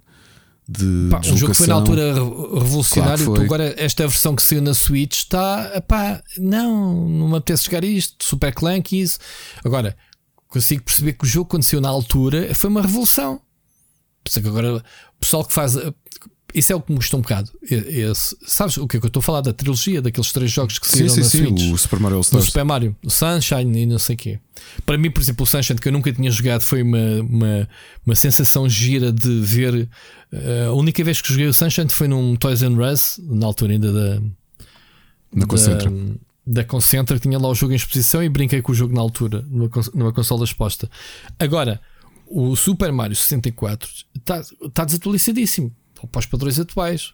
Portanto, quem é que faz uma análise deste jogo agora? Na, porque o jogo saiu para a Switch. Ou seja, eu não era capaz de fazer uma análise ao jogo. Tipo, estou a analisar o jogo uh, uh, olhando para, a minha, para o meu filtro nostálgico, estou a olhar para o pessoal que nunca jogou os jogos anteriormente e está a ter o contacto com ele pela primeira vez. Estás a perceber? É muito difícil fazer Mas depois tens uma, uma coisa que estás a ver no mercado indie que é há um, os revivalismos acontecem, mas estás a ter um revivalismo muito específico que é da estética da PlayStation 1. Que é Sim. malta que está agora a fazer jogos de terror eh, com o ambiente do Silent Hill e do, e do Resident Evil 1, mas Uhum. com aqueles polígonos, com, com aquelas caras. pá, as pessoas, se nós olharmos agora, a cabeça era um polígono, depois com uma textura pintada do- com os olhos. Não tinha volume de nariz, não tem nada, não é? Sim, e como o pixel, o pixel art e essas coisas todas, mas é assim, mas a jogabilidade mantém-se clunky como era ao, Pois, essa é que é a altura? diferença. Sabes Ou é atual? O meu problema, o meu problema, por exemplo, com o Mario 64 foi isso: é que tu vês a fluidez de, neste caso, décadas da Nintendo a aprimorar como é que o Mario se Exatamente. movimenta em, Claro. três, em três dimensões. E Claro. eu fui a jogar o Mario 64 e eu, ai, que Pois, isto- é, colocares o Mario Odyssey ao lado do Mario 64 e tu pensas, bah, algo se passou aqui no meio, né? E é isso que as pessoas não, não compreendem. Por isso é que eu prefiro não jogar esses jogos antigos para manter. Dizeres, é pá, o jogo é espetacular, era e continuo-te a falar no jogo porque a minha memória é daquele tempo em que o jogo era realmente muito bom. Por isso é que eu não consigo jogar atualmente jogos antigos. Não sou retro gamer de longe. Pá, não mas, sou mesmo. Mas, mas ainda acho que. Sei que já falámos nisto e até no Pixel Hunters com o Bruno sobre isto. Jogos eh, pré-3D, portanto, essencialmente jogos bidimensionais, eu acho que não sofriam esse problema. Não sofrem esse problema. Pá, estive a jogar um Freddy Farkas, é? Que é antiga à brava. Por, por- por exemplo, o meu limite, o meu limite de, de vamos, vamos chamar-lhe diversão de jogos retro são os jogos da Atari. Para mim, os jogos da. Atari já é muito. Oh, oh, Ricardo, n- nem todos os jogos têm que, têm que ser 3D. E nem todos os jogos têm que ser o. Tem que viver, tem que aguentar Pronto. o teste do Ainda tempo. é? agora falámos do, do Steam Fest e eu salientei dois jogos que são side-scrolling 2D. São jogos, esses jogos há de continuar cá para sempre, porque esses jogos nunca vão passar de, de moda. Tu consegues é atualizá-los, serem mais bonitos, mais coloridos, terem um estilo estético, cel shading ou 3D, ou até podem ser 3D, mas roda- jogados num- numa perspectiva Mas 2D. nem essa parte Podes- que eu digo, Rui, é para, os teus padrões atuais, tu jogares um Super Mario da NES e olhares para aquilo, independentemente daquilo Sim. ser. E dizer assim: "Foi, este jogo eu jogo nos dias de hoje e não sinto o impacto ou não sinto o abismo que existe eh, até lá. Era o que eu digo. Sim. Para mim, porque isto depois depende de pessoa para pessoa. Aquele argumento que, estava, que, que tivemos aqui há umas semanas que tu notas, por exemplo, a, a paixão, a abertura que, que muitos jogadores têm com baionetas e hack and slashes. Olha, um exemplo. Este fim de semana estive a jogar Devil May Cry 1 porque não o joguei na altura. Epá, e estás a perceber? Eh, Como não tenho ligação emocional ao jogo, a coisa, a coisa custa-me um bocado. E eu estou. Mas por que razão é que foi chegar o primeiro Devil May Cry? Que tens uh, os Devil May Cry mais recentes, eh, não é? Eh, pô, pá, só que eu estava naquela, será que isto vale a pena jogar por ordem? Mas, mas pronto, mas o que é que eu te queria dizer? Eu acho que eh, isto é tudo muito subjetivo. Se calhar alguém que começou a jogar no Magnavox Odyssey os jogos e, e até hoje olha para trás para os jogos da Atari. Eu acho que se calhar há pessoas que ainda hoje jogam os jogos da Atari com, com prazer. Eu joguei um, um- jogos da Atari com o meu primo quando era pequenino, quando eu era muito pequeno. Mas agora, se for à minha, à minha paixão retro, eu olho para os jogos da Atari e já não consigo ter o mesmo. Tenho, um- tenho Mas, um- ó, ó, Ricardo, eu digo do mesmo do Amiga. Vou-te dar um exemplo. Um dos jogos que mais me marcou no Amiga ahm, foi o Super Frog. Ok. E outro dia saquei o porte direto para PC do Super Frog e acho atualmente o jogo bem da clunky. E dizer, pá, na altura era espetacular e a gente jogava. E agora- E o jogo agora é básico, no, em termos de mesmo gráficos, eh, eh, as cores básicas, as texturas são básicas. E foi um jogo de Team 17 brutalíssimo na altura. Percebes o que eu estou a dizer? Uhum. Eu preferia ter ficado com a memória de antigamente e agora fui jogá-lo eh, recentemente. Aliás, tenho no, no Será Steam, que é isso? Por exemplo, tu se jogares um. Tu, tu, tu jogaste o Cannon Fodder na, na Amiga. na Sim, Amiga. claro. Foi, então. Eu tu não acho Claro que é um que jogo. Eu, eu, eu, eu rejoguei-o há relativamente. Não, não joguei até ao fim, mas estive, estive a passear um bocadinho nele. E acho que é um jogo que se aguenta bastante bem. É o mesmo. Mas o, género- Ca- o Cannon Fodder é mais. Para já, o Cannon Fodder é, tem aquele estilo gráfico da Sensible Software, do Sensible Soccer e, Uhum. essa, e essa cena toda. É um jogo que vivia muito porque tinha uma jogabilidade brutal. Tu controlavas um grupinho de soldados com o rato. Né? Sim. No, e, e, e o, a, perspectiva top-down sempre funcionou. Essa, eu acredito que o jogo funcione bem agora. Ok, nós também tivemos no Pixel Hunters a falar do Turrican, não é? que é um jogo que tu jogaste muito. Jogaste, não foi? Foste tu que jogaste o Turrican no, no, na. Amiga. Sim, no claro. Amiga. Aguenta-se Sim, sim. o Turrican ou um Pang, que no outro dia estavas a dizer que tinhas saudades de um Pang. Um Pang aguenta-se bem, é um jogo. Estás a perceber? Agora, Mas são jogos que nunca viveram dos gráficos, vivem da jogabilidade, é diferente. Quando a gente eh, a jogabilidade é simples, não, não, não precisaste de uma grande evolução atualmente para andares a, destruir bolinhas. Não, percebes o que eu estou a dizer? Há, há coisas que foram, há géneros que foram eh, evoluindo, uh, as plataformas 3D, em que tens um gap muito grande daquilo que foi feito na altura e para agora, uma evolução. E há jogos que simplesmente a, jogabilidade. hum, eu, pá, eu se jogar agora o Snow Brothers, continuo a dizer que o jogo tem uma jogabilidade brutal, porque também só a versão da máquina que já era muito refinadinha. Percebes? Ah, eu preciso de um jogo desses na minha vida, ainda estou à procura. Hum, agora, um jogo de plataformas como o Super Frog, que já tens milhares de jogos que saíram entretanto a refinar da tal forma, como tu estás a dizer e bem, o Super Mario 2D evoluiu da mesma forma. Se comparares o, o primeiro Super, eh, Super Smash Bros. com os mais recentes 2Ds, vês uma grande evolução, não só gráfica, como da jogabilidade, a inércia do Super Mario, coisas assim, não é? Eh, e é isto que, que eu te estou a dizer. Há, há jogos que se calhar não têm essa complexidade, não tens essa evolução durante o tempo, que simplesmente se calhar agora ainda se mantém porque tu não tens um, um modo de comparação. Faz sentido o que eu estou a dizer? eu Ou estou seja, estou a perceber, sim. Sim, sim. como tu não tens, não jogaste vários jogos na evolução dos anos para poderes fazer uma comparação direta entre o jogo atual e o jogo antigo, aquele jogo que jogaste na altura, se o jogares agora, não tens um choque porque não tens mais nenhuma comparação. É pá, só joguei isto. Eu não joguei Olha, eu, eu não acho que seja só isso. Ahm, eu, eu, quando estava aqui a pensar de, de- de há um tempo ou, ou estar a comprar o Space Invaders do, do da Atari ou comparar com o Galaxian da, da Nintendo, da NES. Está bem que o Galaxian obviamente era mais recente, era ali uma versão diferente. Mas para mim os jogos da Atari já são muito, muito, muito retrógrados. ok? Já é aquele ponto que não, não consigo ter prazer a jogar aqueles jogos. Estás a perceber? Não. Não foi jogar um pitfallzinho ou assim? Opa, se fosse jogar um Pitfall, não ia jogar a versão de, de, da Atari, né? Ah, é porque ainda por cima esses jogos todos, tu, muitos deles, dos, os grandes títulos, tiveste remakes para, para NES, pelo menos para a NES, e é logo uma diferença muito grande. Yeah. Estava aqui a ver a série do Super Frog, joguei 7 minutos. Bastou para ver, tipo, ah, Super Frog. Eu adorava o jogo na altura. A famosa apresentação que estava na terceira disquete, sabias? Ninguém sabia onde é que estava a, a introdução do jogo. Estava na terceira disquete? Estava. Não me perguntes porquê. Mas pronto. Siga. Ahm, eu nem sei como é que viemos para esta discussão, mas foi giro. eh, A forma como Foi por evoluímos. causa do Motorfest e do Sega Rally e tudo isso. Ah, tudo a ver. Começamos a falar do jogo do Ubisoft e paramos a falar em retro gaming. Olha, antes de passarmos às nossas recomendações, temos mais uma mensagem. Vamos ouvir a mensagem do Ricardo Dias, ok? Bem, quero começar por pedir desculpa, ambos, porque há mais de um ano que não mando mensagem. Mas agora que tentei, descubro que o Anchor não funciona. Tive de estar aqui a instalar uma aplicação. É da maneira que consigo mandar uma mensagem maior que um minuto, mas não foi fácil.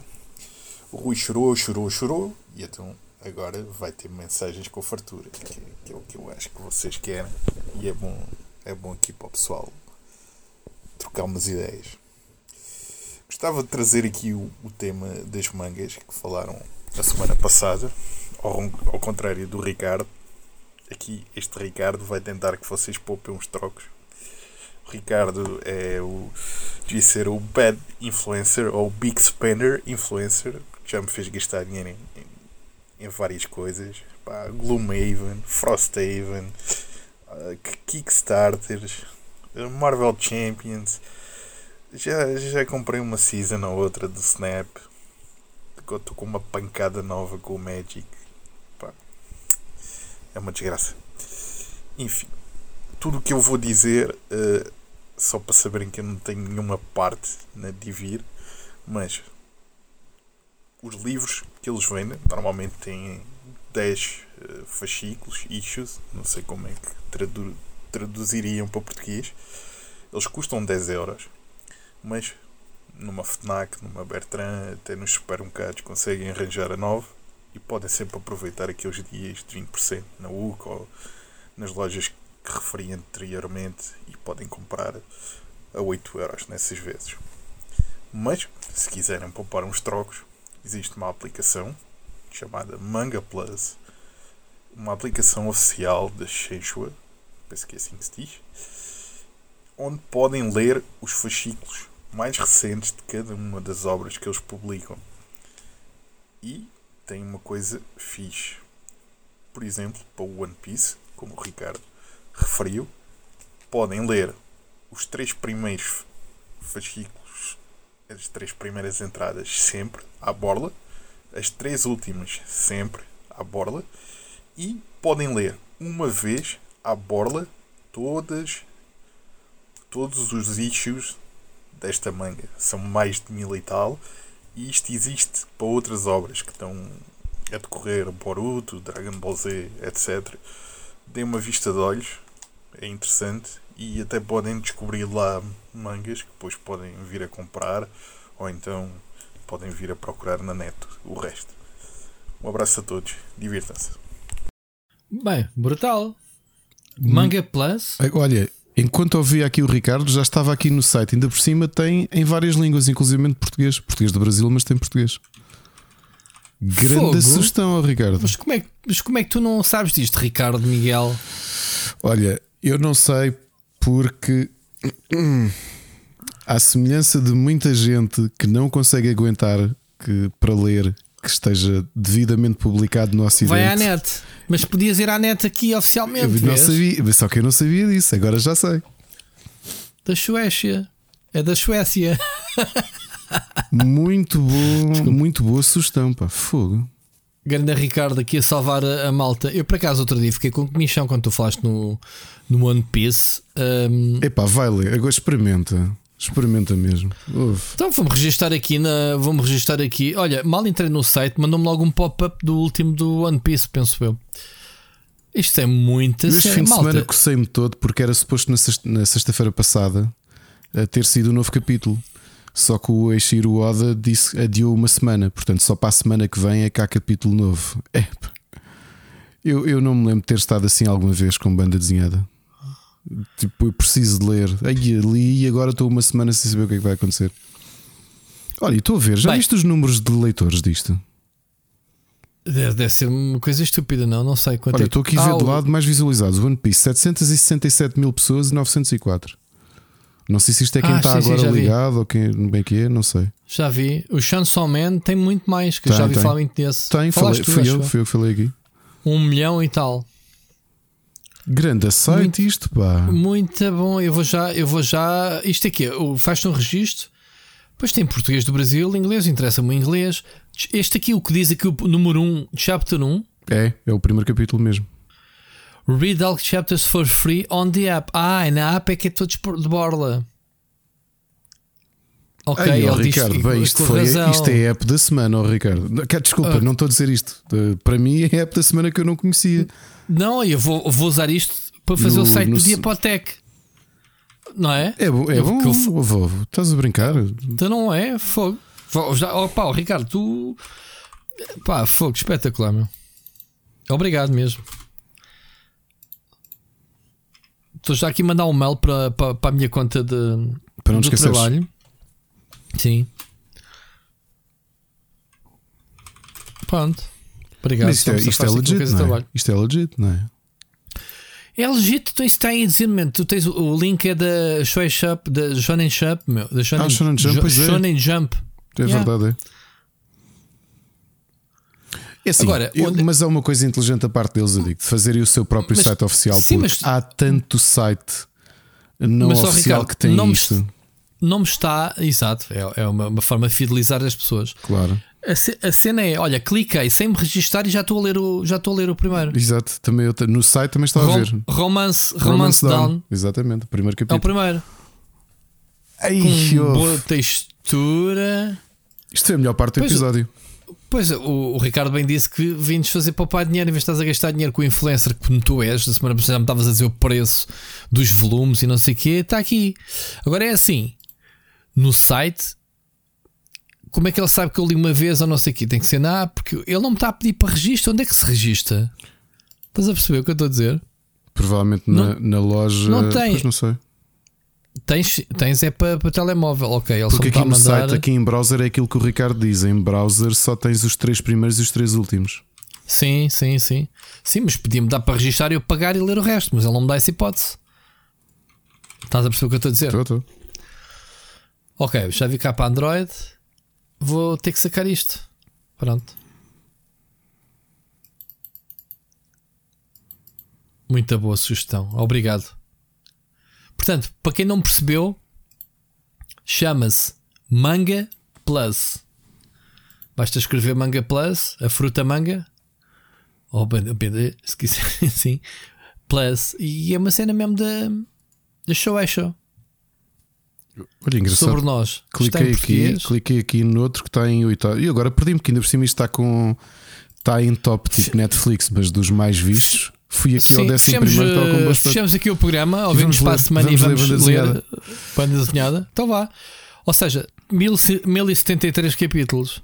Isto é- foi o último que tu recebeste, uh, Miss Buckingham Stussy. Sim, é o capítulo Foi- da semana passada. Foi lançado dia última vinheta- 29 o problema do... é que eh, era o que eu dizia. A última vinheta de- tem dado vídeos de YouTube de duas horas. Só a última vinheta. Sol- Solta a vinheta, que eu vou, vou scrollar para baixo. uh, não, Pá, acho que é. Eu acho que se tu te agarrares eh, One Piece Putz, já é um reformei da tua ler One Piece, meu. é um Estás a mundo brincar. caneco. Ricardo, Aí obrigado, aqui um pá, obrigado, obrigado mesmo. Já não te ouvíamos há um ano, realmente. E espero que estejas a gostar do Marvel Muito Champions e estejas a gostar de, das outras sugestões. Fizeste um corte. Deixa-te ouvir. Eh, e que, Que é que e que Ah. pronto, e que aproveites o. Olha, acho que acabaste de pagar de uma certa forma as sugestões que eu te fiz gastar dinheiro. Espero que usufruas, mas ao mesmo tempo contribuíste aqui para a comunidade toda com isto. Grande Olha, mas sugestão. agora respondendo ao, ao Ricardo, eu não sei se tu vais falar nas sugestões. Vais falar. Conta ele diz que gastou dinheiro à tua conta no não sei que Haven. Conta lá o que é que tu me contaste em off antes de começarmos a gravar aqui e receber aí. Precisamente o Frosthaven, que eu já recebi o tracking, portanto, se calhar o Ricardo hoje já recebeu o jogo em casa, hoje está para receber. E, e é a sequela do Gloomhaven, que continua desde que foi lançado em, a estar em número 1 um do, no top do Board Game Geek. Só que este Frosthaven eu já o vi à venda e, portanto, já recebi o shipping e a caixa são 12 kg de jogo. 12 quilos de jogo de tabuleiro, meu. E tu viste o unboxing, aquela caixa não cabe lá Vi. um palito. Nada, vem tudo acondicionadinho, cheio de conteúdo lá dentro. Viste, não viste o tipo que fez o unboxing a tentar virar a caixa Isso, para a câmara? E a partindo, esse- a partindo dos E dedos. a partir. oh meu Deus, muito bom. Bom, Ricardo, temos poema esta semana, Temos já vi. poema, sim senhor. Uh, and- andei com um poema na cabeça que, que conheço bem e provavelmente grande parte das pessoas também conhece porque tem sido inspiração para, para, para muita coisa, até videojogos. Um, porque isto, isto deve ser de, de- Eu, quando começo a aproximar do aniversário, fico assim semi-deprimido. E então lembrei-me, acho que é a primeira vez que trago um poema do grande, uh, grande poeta americano Edgar Allan Poe, que nasceu a 19 de janeiro de 1809 e morreu 40 anos depois, portanto, morreu novinho. A 7 Foi. de outubro Viste de o- 1849. Não vi. Viste Não- o vi filme um, vi dele um agora? bocadinho, mas não me estava a bater o filme. Nada. É porque eu, eu disse que o filme, pensei que era um filme eh, biográfico e não é. Não, é que eu comecei É. a ver e eu, ah pá, hum, está bem que tinha o Christian Bale, só que nem o Christian Bale foi suficiente para, para me vender a, a- a coisa. Yeah. Yeah. E então lembrei-me do grande poema A Dream Within a Dream, uh, e, e aqui vai ele. Take this kiss upon the brow, and in parting from you now, thus much let me avow, you are not wrong, who deemed that my days have been a dream. Yet if hope has flown away in a night or in a day, in a vision or in known, is it therefore the last gone? All that we see or seem is but a dream within a dream. I stand amid the roar of a surf tormented shore, and I hold within my hand grains of the golden sand. How few, yet how they creep through my fingers to the deep, while I weep, while I weep. Oh God, can I not grasp them with a tighter grasp, a clasp? Oh God, can I not save one from the pitiless wave? Is all that we see or seen but a dream within a dream? E o poema, como bem percebemos, é esta percepção que nós vamos tendo, especialmente à medida que vamos ficar mais velhos, que tudo, Tudo aquilo que efêmero, temos não? na mão é efêmero e Exato. vai desaparecendo e nos corre pelos dedos. E Yeah. o, o Poe tentava racionalizar um bocadinho a coisa se na prática tudo aquilo que nós vamos vivendo não é apenas um sonho dentro de um sonho. E eu sei que é meio depressivo o tema, mas tenho pensado muito nisto. Ah, às vezes acontece, nem, nem sempre estamos mais bem dispostos, e, e a realidade é que à medida que o tempo vai passando, ah, há coisas que parece que ficam, ficam pelo caminho. E, e foi por isso que trouxe o Poe. Mas eh, depois deste tom mais sombrio, não é? Porque o Poe eh, tinha assim esta coisa muito alegre. Rui, vamos a gameplay. Vamos sim, senhora. Gostei do poema. Não percebi metade, mas eu percebi a essência dele. Ahm, obrigado, Ricardo, pelo, pelo poema. Então vá. Gameplay Split Chicken. Gameplay. e sem grande surpresa, obviamente, o meu jogo e único da semana. Se calhar eh, falamos primeiro nos teus, eh, antes de irmos ao Hogwarts Legacy. Sim, olha, Eh, o, o meu vai ser rápido porque eu, eu, eu, eu tenho. Só hoje é que não cumpri porque não consegui por causa do Hogwarts Legacy. Mas tenho estado a, a cumprir o, o Fresh February. Só que às vezes sinto que estou a fazer, por exemplo, um dos dias fiz mesmo batota porque apeteceu-me jogar Settlers e fui. Então estive a jogar Settlers 7. Como sabemos, estamos a duas semanas de sair o oitavo jogo da série. Uhum. E, e aconteceu aquilo que, pá, que me acontecia com muita frequência: que foi instalei o Settlers e dei por mim, liguei a música e, e olhei e estava aqui há duas horas e tal a jogar. Perdi-me por completo no tempo. ok? Depois, eu já aqui falei de um jogo que joguei e até analisei em 2020 durante a pandemia, que é um jogo Legacy, ou seja, daqueles que nós alteramos o tabuleiro à medida que vamos jogando. E eu, este jogo especificamente, como gostei muito dele, até fiz umas alterações que foi colar os autocolantes em cartolina para que eles não fossem um autocolante, mas fossem um token, ou seja, que eu pudesse reutilizar. Que é o Charterstone, que é uma espécie de colony, uh, colony builder que cada jogador uh, vai, vai. Como isto é um jogo de tabuleiro, quando tu constróis uma coisa, tu supostamente devias colar o edifício no, no tabuleiro e aquilo era definitivo. E comprei a versão digital porque realmente não é um jogo fácil para, para alguém ter paciência para jogar comigo. Quem começou a jogar uma campanha disto comigo foi a Ana e foi em 2020 e portanto já estamos há, há quase há 3 anos sem, sem dar eh, continuidade. E foi um dos meus jogos do Fresh February foi jogar a versão digital contra o computador e, e estou a gostar muito porque é em modo de campanha eh, pá, fazes os avanças o que queres avançar, guardas e voltas quando, quando quiseres. Curiosamente, quase todos os meus jogos andaram aqui neste ambiente mais de, de management. Joguei um Tycoon, um Indie Tycoon, um Roller Coaster Tycoon Indie que eu já tinha comprado, acho que foi nas, na- nas sales do verão, que é o Parkitect. E é, é, é engraçado, dá para, dá para matar saudades do. É menos complexo, obviamente, com o Planet Coaster, não é? Que a Frontier é que tem estado em grande a manter este género vivo, mas é um bom, um bom jogo de parte de diversões, eh, management parte de diversões indie. Depois um que por acaso eu tenho para analisar e é um jogo muito relaxante chamado Garden Inn, em que na fase em que eu estou só tenho mesmo um quarto e a ideia é tu ires plantando eh, flores na- em vasos, de poderes fazer cruzamento entre flores, só que o jogo não é imediato. A ideia é ser um jogo em que, por exemplo, aquela planta vai demorar, aquela flor vai demorar 3 horas a, a florescer. A ideia é vais jogando um bocadinho, plantas, pões água, vais à tua vida, voltas amanhã. Isto num jogo PC que não é free to play, é um, é um indie premium. Só que a longevidade do jogo é tu ires misturando sementes e ver do que é que, o que é que sai dali. Portanto, foi isto que joguei, mais jogos de DS que não são novidade. Yokai Watch 3 estive a jogar, o Professor Layton uh, and the Curious Village, como te disse, também voltei a jogar. Um, e este fim de semana foi assim meio dedicado entre Level 5 e, e estes jogos do Fresh February. E depois, Rui, comecei hoje a jogar Hogwarts Legacy, só que só tenho duas horas de jogo. Portanto, acho que preferia ouvir-te primeiro porque tu já vais com quantas?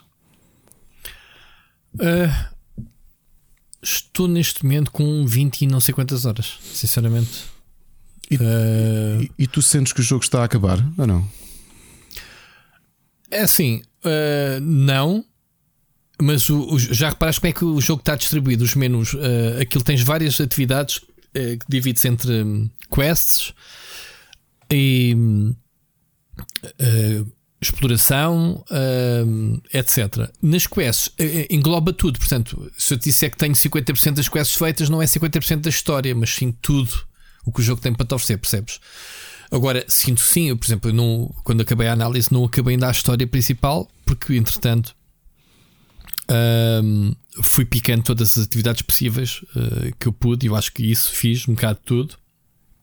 E vai estar às 15 horas a desbloquear coisas novas no jogo, o jogo tem que é giro. Portanto, acho que o jogo tem pelo menos, pá, estou com 20 e tal horas, umas 30 horas pelo menos só se acelerares agora só quests, porque, porque entretanto tens. eh, é um RPG, não é? Um RPG. Há certas quests que te, que te pede para teres um certo nível, porque senão ou vais. eh, os inimigos são fortes e isso. É o normal. O que é uma do- coisa que nunca foi vista no RPG, não é, Rui?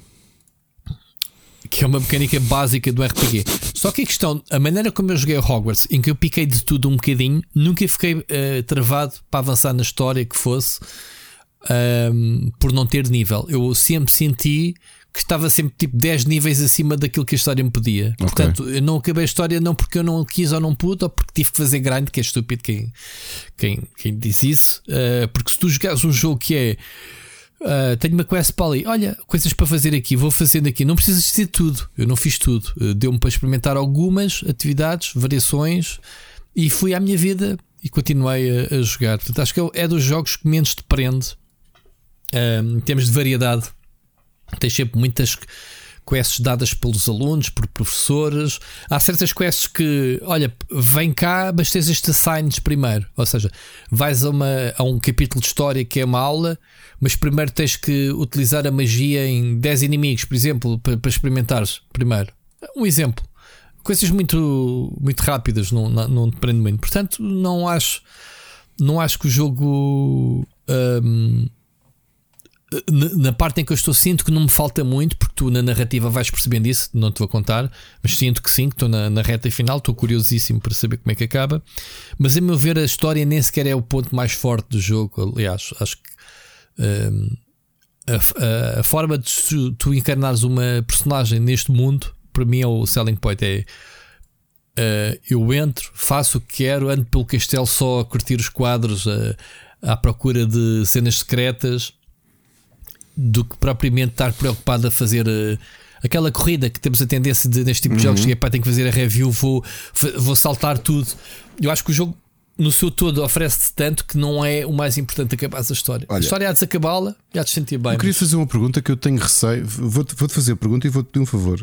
Uh, se tu sentires que a resposta que me vais dar é um Não, spoiler digo. para é mim spoiler, olha, para, sim. para as outras pessoas, não, não, não respondes. Sim, que é uma coisa sim. simples, que não, essa sim não é spoiler, porque eu vou com duas horas e assim Uhum. que desbloqueias o, o menu de, de spells, percebes que tens lá disponíveis as três maldições proibidas: a Vada Cadáver, Uhum. O Crucial e, e o Impérios. yeah. E, eh, existe alguma.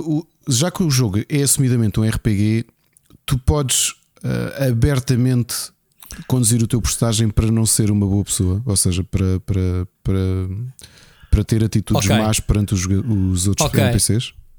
é, mas é igual ao litro. Um, Ok. Ou seja, Não é tipo os- BioWare. Não é tipo os jogos da BioWare. Ok. Epá, está na minha análise até. uh, se leste com atenção, Sim, sim, sim, uh, não tens nenhuma barra de moralidade.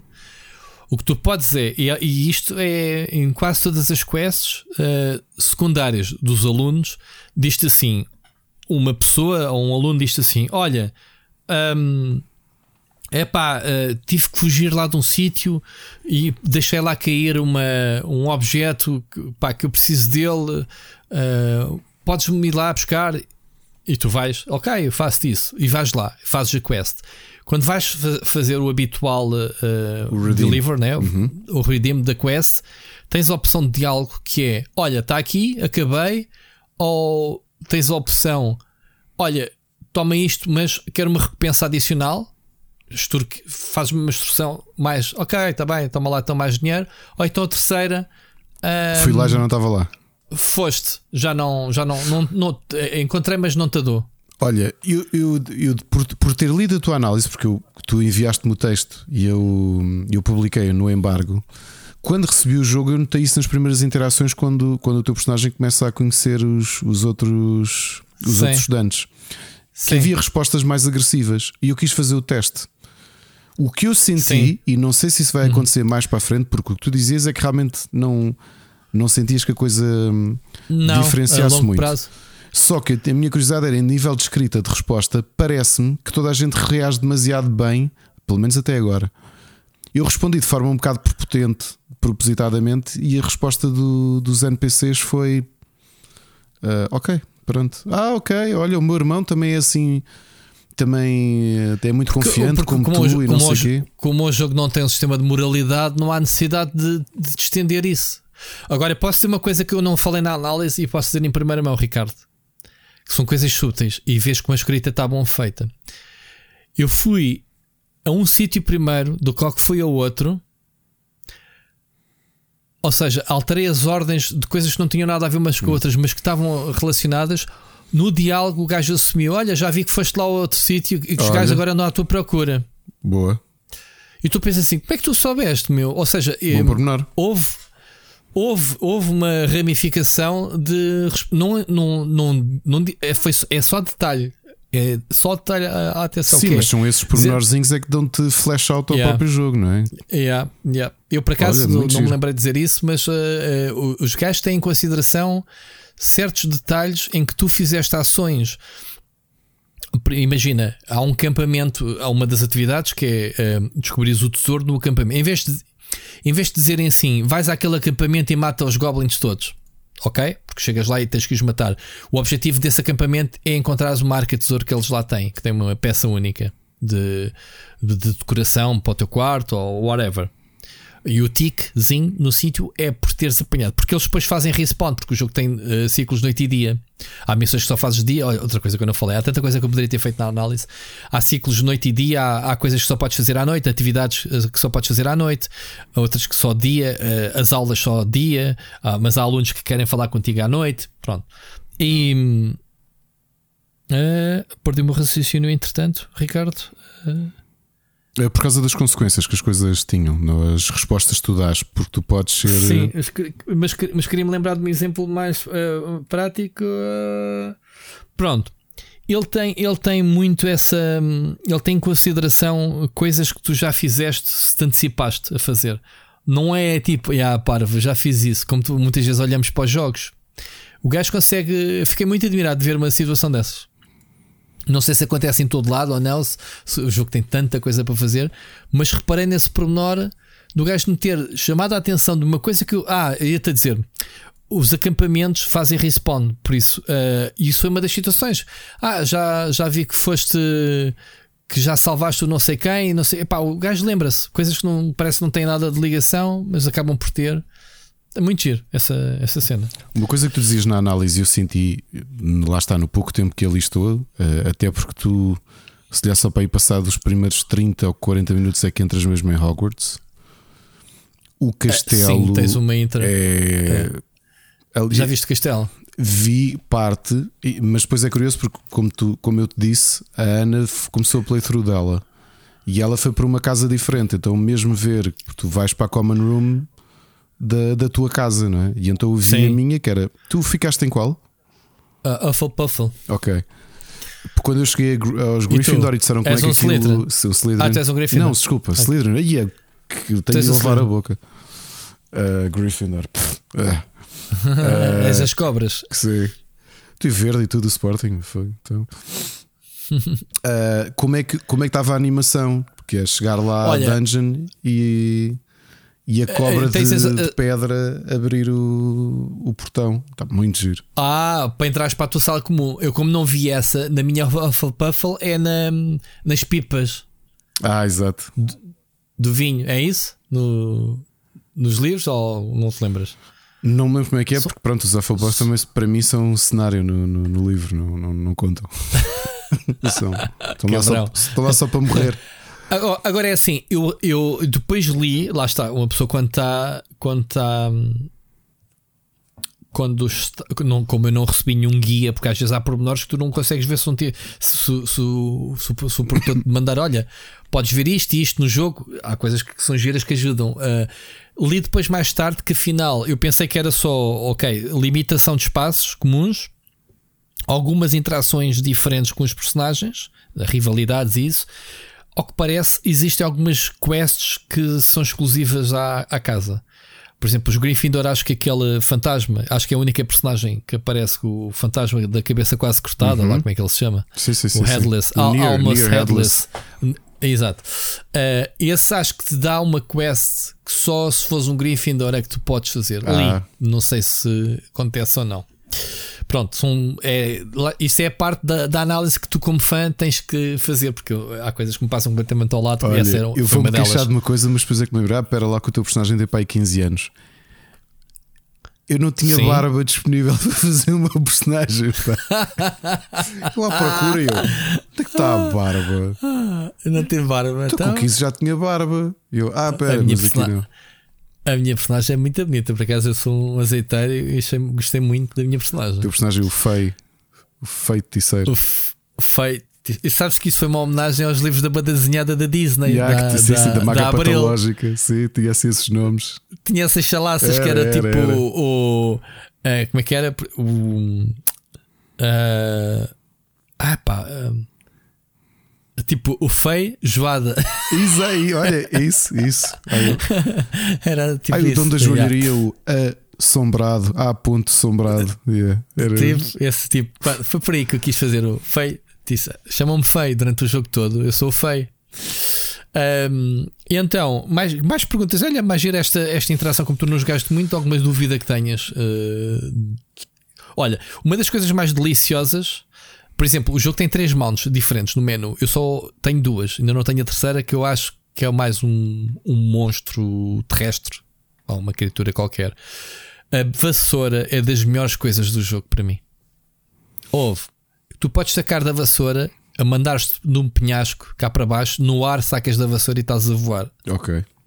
Eu fiz isso, é tão divertido, meu. Tão divertido. E porque o jogo, tu se cais cá em baixo, morres. É bom que consigas eh, ter o reflexo, porque tens de carregar no L1 e bola. L1 bola. Estás com a vassoura. A animação é super rápida e fluida. Ou seja, Mas em praticamente geral é que também senti tudo ali é muito fluido em termos de animação. Pronto. Tudo. Mas a cena da vassoura é: man, eu tenho que ir a um objetivo que é a 10 passos daqui. Eu não vou a pé, porque andas bem a pé ao início. Antes Sim. de desbloquear a vassoura, tu vais ficar um bocado chocado. Que é, ei, a fogo, isto é tudo muito bonito, mas eu não vou de Hogwarts a Hemst- Hemstone, ou como é que se chama aquilo? A, a aldeia, Hemstone. Hemst- Na, a vila dos, ah, dos feiticeiros. Pronto, agora de cabeça, Hemstad ou Hempstead, ou como é que se diz? Hampstead. Uh, Hampstead. whatever. Eu não sou o maior fã de, de Harry Potter em Tu és Portugal. o número 2, tu és o segundo. Nick, e se calhar Ah, depois disto. que eu conheço. Hogsmeade, bolas. É que estava. Hogsmeade, tava- é que deste-me aqui a volta e o Hampstead, Hampstead. Hogsmeade. yeah, Hogs, Hogsmeade. a Hog é um porco, sim, um, um coisa, um javali, o que é. Tu vais andar muito a pé ao início, até quando desbloqueias a vassoura, o jogo transforma-se tipo. Porque pensas assim, epá, ah, eu a pé não me apetece ir fazer, epá, está ali uma atividade, mas e agora ir até ali. Vou do é, Uber. não me apetece, estás a ver? Então, a vassoura é, é super rápida, és para qualquer lado. Super rápida. Tu tens um, menos não tenhas um, não tenhas um fast travel perto de um objetivo, vais para o fast travel mais perto, sacas da vassoura e vais rapidamente para onde quer que do Olha, mapa. E respondendo a uma dúvida que estávamos a ter hoje de manhã, Hum. é logo no- nos primeiros dois minutos da tua entrada em Hogwarts que te explicam porque é que o Quidditch não está a funcionar. Exatamente. Yeah. Yeah. Foi aquele momento que eu pensei Foi. assim: ah, ok, vocês devem estar a preparar-se, como tu disse, que para um DLC ou qualquer coisa, ou para um update. O estádio está lá, já o Pois viste? tu- O estádio está lá. Eu Pois. já fui, andei lá a passear com a vassoura no meio Não dele. Aliás, há jogar. uma corrida. Não dá para Não jogar. dá para jogar Quidditch, mas eles passam o tempo todo a falar e a dar-te com, eh, a falar do Quidditch, daqui para ali, não sei o quê. Aquele gajo era um grande, eh, como é que se diz? Striker ou whatever, um não sei o quê. Ahm, E tu tens, Pronto, pelo, pelo mas- menos em Slytherin, uma das minhas parceiras, a Ismelda, eh, o, o professor ou o diretor diz logo que ela, hum, ela é excelente. Ela está sempre a praticar com a vassoura porque ela é. é Sim. é. é que desafia para as corridas. eh, é essa, sim. Ahm, Tu tens romantic É interest no, no, no jogo? tenho de quê? Desculpa. Podes ter romance? Ah, não. Não. É, engraçado, é, é que é engraçado é que a forma como te apresentam os personagens dizem, olha, uma coisa que tenho que dizer que deves ter cruzado com tu, apesar de não te cruzares com, não, não estás na mesma casa, tu cruzas com os personagens todos ou não? Completamente. E Pronto. falas. Sim. Tu tens o Slytherin cego, Tenho uma Slytherin quê? um Slytherin cego. Ou é impressão minha? Ah, não. É que Cego? eu, como, como Slytherin, na, na final da primeira noite, tive de me apresentar a três personagens. Um deles, das duas, uma, ou a animação está muito mal feita, ou ele é cego, mas ele é cego. Porque ele diz: Ah, é mesmo cego. ele, ele está encostado à janela e tu vais ter com ele, ele não te olha de frente, está a olhar de lado. Ah, que engraçado. Não, não, não apanho essa personagem. E ele diz: eh, Lá está, de- deve haver interações e amigos próprios, né? É, e ele diz assim: eu, eu percebi que eras tu pelo barulho que as pessoas, Ah, pelos ok. suspiros ou pelos, pelos sussurros eh, quando É entraste cego, na sala. Ok. Mas houve, eu não me lembro de um personagem cego na- no Harry Potter. E realmente, pá. Ah, e ele até tem um- uma conversa interessante que ele diz. Ele diz: Ah, olha, sou não sei quem. ah, da parte da minha mãe, somos descendentes diretos do Salazar Slytherin. Mas não é é uma coisa que eu fico muito feliz. Que é um dos fundadores da- da- das quatro casas, diz ele ao Sim. teu personagem. Uh, mas não é uma coisa que eu fico muito feliz porque ela- ele era obcecado por Pure Bloods e depois eles ficam a conversar um bocadinho ali sobre isso. Mas eu só a cena do, do de ver, teres um Slytherin cego, epá, fiquei mesmo. uh, fiquei mesmo, mesmo muito, muito surpreendido. Sim, o, o jogo há de ver eh, que as polémicas todas que têm havido com o J.K. Rowling, o jogo tem eh, questões sociais. Tens personagens gay, tens várias classes, portanto não é não é por aí. Não sei se, se é alguma resposta ou não à, à polémica. isto agora mas- leva-nos à polémica, não? Queres, queres abordar isso? O quê? É que O quê? eu normalmente não gosto muito de dar, dar voz a estas coisas porque. Não, eu não quero dar. Eu só te fiz este comentário Não, porque falaste se querias- cego. Eu estou a dizer que há querias- variedade. Não, não quero falar sobre isso, nem me interessa. Esse é um assunto para mim. Por Ah, exemplo, há coisas eu, que é. Eu acho que é engraçado ter a diversidade. Uh, fiquei muito surpreendido com a Sim. conversa que ele teve com a rapariga, com a, que é rival dele de Gryffindor, que ela veio do Uganda e ele tem curiosidade em, Era que pergun- dizer. tem Era, curiosidade em tens várias perguntar coisas sobre É. Uganda. E há um comentário e muito falas- giro que é ele a dizer: Porque eu, por exemplo, eu quis ir all in do género. Pá, vou jogar isto como se estivesse a jogar um jogo do Bioware, que é eu vou dar respostas muito pouco simpáticas.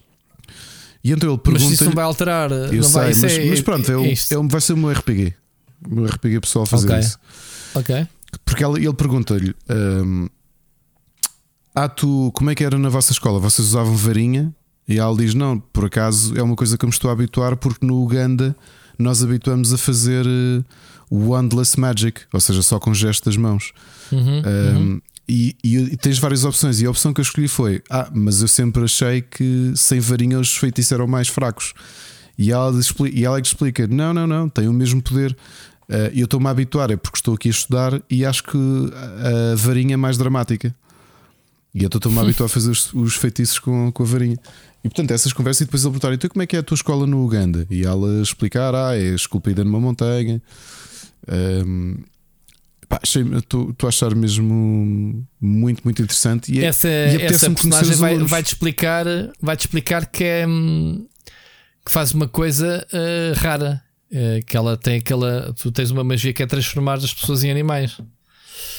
E ela, na escola dela, eh, isto pode ser um bocado de spoiler, mas pronto, acho que é um, isto, isto não faz parte da, do lore, ou não? O quê? Sei que, sei que há várias escolas espalhadas pelo mundo, como, como a Sim, Hogwarts. sim, sim. em Ah, ah, ah. Ela, ela, faz, ela tem uma arte própria e não, ela só, só em conversa. Ela nem sequer. Eu sei agora, vais-me ensinar a fazer isso. Pronto, não te vou dizer o quê para não, para não dar mais spoiler, mas eh, é, é um exemplo de uma personagem gira que tu exploras porque tens várias, várias quests. ahm, que- eh, que- chain quests que vais tendo com os personagens. ah, pá, por exemplo, uma, uma- um dos alunos está à procura de uma cura para a irmã que tem que foi afligida por uma magia que toda a gente já perdeu a esperança, que não há cura, e o gajo recusa-se. E é através dessas que ele, que ele diz: é pá, se calhar é melhor irmos pelas artes mágicas proibidas. Estás a perceber? Uhum. Uh, o jogo explora várias uh, historiazinhas uh, pequeninas. Portanto, dizer se gostas ou não da história principal, é pá, não, porque todo o mundo vibrante à tua volta, todas as narrativas, todas as histórias, até os NPCs que tu vês nas aldeias, as quests que te dão têm uma historiazinha. Tu, porque depois tu já reparaste que tu tens a primeira opção é sempre concluir a quest ou avançar a quest, Sim. mas depois tu podes fazer duas ou três perguntas que aprofunda bué. Eu não sei se me vou fartar eh, disso, mas a história. entretanto eu tenho feito. fartas. Eu tenho porque quero conhecer o que é que, o que, é que está ali a Ouve, acontecer. acredita em mim, eu, neste, eu também sou dessas pessoas que se farta e dei, dei por mim quase como obrigatório hum, a ler, porque está tão bem escrito. hum, acaba por ter- abrir eh, novas eh, informações sobre aquele próprio assunto. Que pá, eu achei muito giro, achei muito giro isso, a profundidade do, do- dos diálogos. Não é eh, aborrecido, tens sempre só uma ou duas questões, não tens como os Fallouts que tens tipo 10 respostas e tens que explorar aquilo tudo. Ou, ou quando tu falas com a pulseira no Forspoken, era uma seca, aqueles diálogos todos. E pelo menos aqui, aqui é consegues falar muito- com os personagens e andar, que é uma coisa que no Forspoken não podes. Exa- exatamente. Ahm, mas pronto, muito giro. Mais, mais, eh, mais coisas. Ahm, Olha, pergunta. Eu pelo menos senti isto porque tive de ir a duas aulas já. E provavelmente não sei se é por aqui que vou escrever ou não. Sabes para onde é que isto me levou? Para o bully. O bully tem muito dessa cena das aulas, sim, sim. Ah, ou seja, entras numa aula, tens sempre aquela animação de, de, de paródia, de- deles a lutarem ou a exagerar, e tu tens isso em várias aulas, mas, Mas, as as aulas teres são. um open world e depois teres de ir às aulas, não é? Porque tu, as aulas são Ah, obrigatórias. mas não, é? ah, não, encarna a aula como uma quest principal. Vais uma aula, aprendes a magia e depois vais fazer qualquer coisa Não, com mas ela. o, o- no bully era a mesma coisa. Ah, vais ter que Era. passar não sei o que é o teste. Ou seja, estou a ter Sim. muito essa vibe do bully. Sim, mas tu, tu neste não avanças na história se não fazes as aulas. Mas só vais uma, uma aula de cada. Não tens que ir todos os dias à aula. Vais à aula de, de, das poções, vais à aula de biologia, vais à aula de astronomia, vais à aula das artes de defesa das artes mágicas, Dark Magic, né? Assim que se diz. Defense Against the Dark Arts. Defesa, exato. E isso vai porque eh, aprendes. Tanto que só tens uma. Cada magia que aprendes fazes aquela animação, aquela, vez só, aquele é? mini-jogo. Só uma vez, sim. Ok. Um, Tinhas dito que havia vários mini-jogos interessantes. Eu, eu, por exemplo, tive aquele challenge de, de usar o, o Akio a puxar as bolas para marcar pontos. tens vários desses, porque depois vais, vais jogando com os campeões. É o, esse é o- um dos jogos, mas é sempre diferente. Não há dois iguais. Ou seja, o primeiro é simples para te ensinar, o segundo tem um buraco no meio, o terceiro tem blocos, obstáculos. Ou seja, todas as mesas são diferentes. Ah, mas pronto, Ah, outras atividades tens as estátuas do Merlin que nunca sabes o que é que é para fazer. É um desafio diferente. Umas é para pateares fogo em três pilares, outras tens de destruir umas coisas que estão escondidas, outras tens que empurrar uma esfera para um buraco, ou seja, tudo é diferente. Também não vi nenhuma igual. Ou quanto muito uma ou outra i- igual, duas, vá, três. Mais atividades. Olha, outra coisa curiosa que é, é, isto é um reflexo de quem joga Open Worlds. Tu tens o habitual eh, radar, digamos assim, que ali é o. É, o, É a varinha. Como é que se chama o spell? Ah, Sim. Não, agora esqueci-me do nome do. eu estava sempre a repetir isso e agora também não me recordo. Sim, É- Experiment. Que tu. que tu. Que de repente tu tens isso Fazes. iluminado nas paredes E, e tudo aquilo Sim. são puzzles, não é? Porque, por exemplo, eu cheguei ali ao pé de uma sala e tinha uma porta e tinha uns Olha. símbolos. Dude, estou com quase 20 e tal, eu não faço puto de ideia para que é que isso serve. Ok. É uma das coisas que quero fazer. Ninguém me introduziu a isso, ninguém me deu quest para isso. Há símbolos cativas e as portas. Yeah, não me perguntes. É, é, é, é Hogwarts a guardar segredos até ao fim. Tens montes de cenas secretas. Tu perdes-te em Hogwarts, man. tu precisas do radar para, para te orientares. Hogwarts é tão grande, mas tão grande. O castelo é tão grande. Tens eh, montes de salas secretas. Aquilo é, é uma estupidez mesmo. Não é que tu vês que está um, um chest atrás de uma parede Yeah. e vês que aquilo Yeah. é um puzzle qualquer. Por exemplo, também passei por um que era um, uma moldura e estava tudo a preto. Eu liguei o Um Lumos. quadro. Sim. E- é uma borboleta, tens que apanhar. Exato, exato. Isso tens várias. O gajo ilumina-se, eh, dá-te a imagem de onde é que está a borboleta. Ou seja, tens que olhar para a imagem e dizer: hum, é uma- está ali uma cómoda. Isso é válido para o mundo todo. Tu tens cá fora também. Ok. Tu, tu tens, ok, está ali um muro, um caixote, e vais à borboleta, depois tens que conduzir a borboleta, ir, ir encontrar a borboleta e conduzir lá a esse quadro. E pronto, e, e terminas. Esse é um deles, yeah, é uma das atividades. Outra atividade é tipo encontrares um conjunto de borboletas e segui-las até uma arca de um tesouro. Ok? Vais atrás das borboletas, atrás. Ah, dentro do castelo também tens uma espécie de mosca com uma, uma cha- chave com asas. Tipo uma Sim, sim, snitch, sim, uma sim. chave em que tu ouves, oi, está aqui uma, parece uma mosca. zzz. Ouves, olhas em redor, aproximas dela, ela vai voar e tens que ir atrás dela, porque ela é rápida, ver o caminho que ela faz e ela vai se enfiar num móvel. E quando chegas ao móvel, fazes a prompt e tu tens que ela vai andar a num móvel de um lado para o outro e tu tens que lhe mandar uma chapada quando ela passa no meio da fechadura, que é para abrir a porta. Ou seja, tens de ser rápido. É que carregas no X, pronto, mas ela anda ali. bzz, bzz. Depois também tens o. Quando desbloqueas o lockpicking, ok? Que vais há lá portas fechadas com cadeado, vais aprender a fazer o mini, o mini jogo também do lockpicking. Ah, yeah. E tu que vais Ficar com invisível. tantas horas, sentes que o combate se aguenta? Epá, aguenta-se. E vou dizer porquê. Porque passa-se horas em que tu nem usas combate. Tens exploração, puzzles, quests e o, no- o jogo nunca te bombardeia com, com combates. E sempre que, que entras no combate é muito fixe. É Já combateste?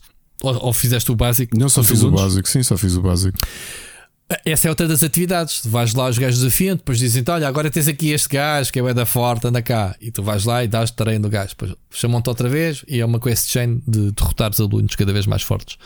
3 para 3, 2 para 2. mas depois não, tu tens acampamentos com em combates 10, 15 inimigos, trolls gigantes, eh, monstros, eh, estátuas de, de pedra bué da grandes.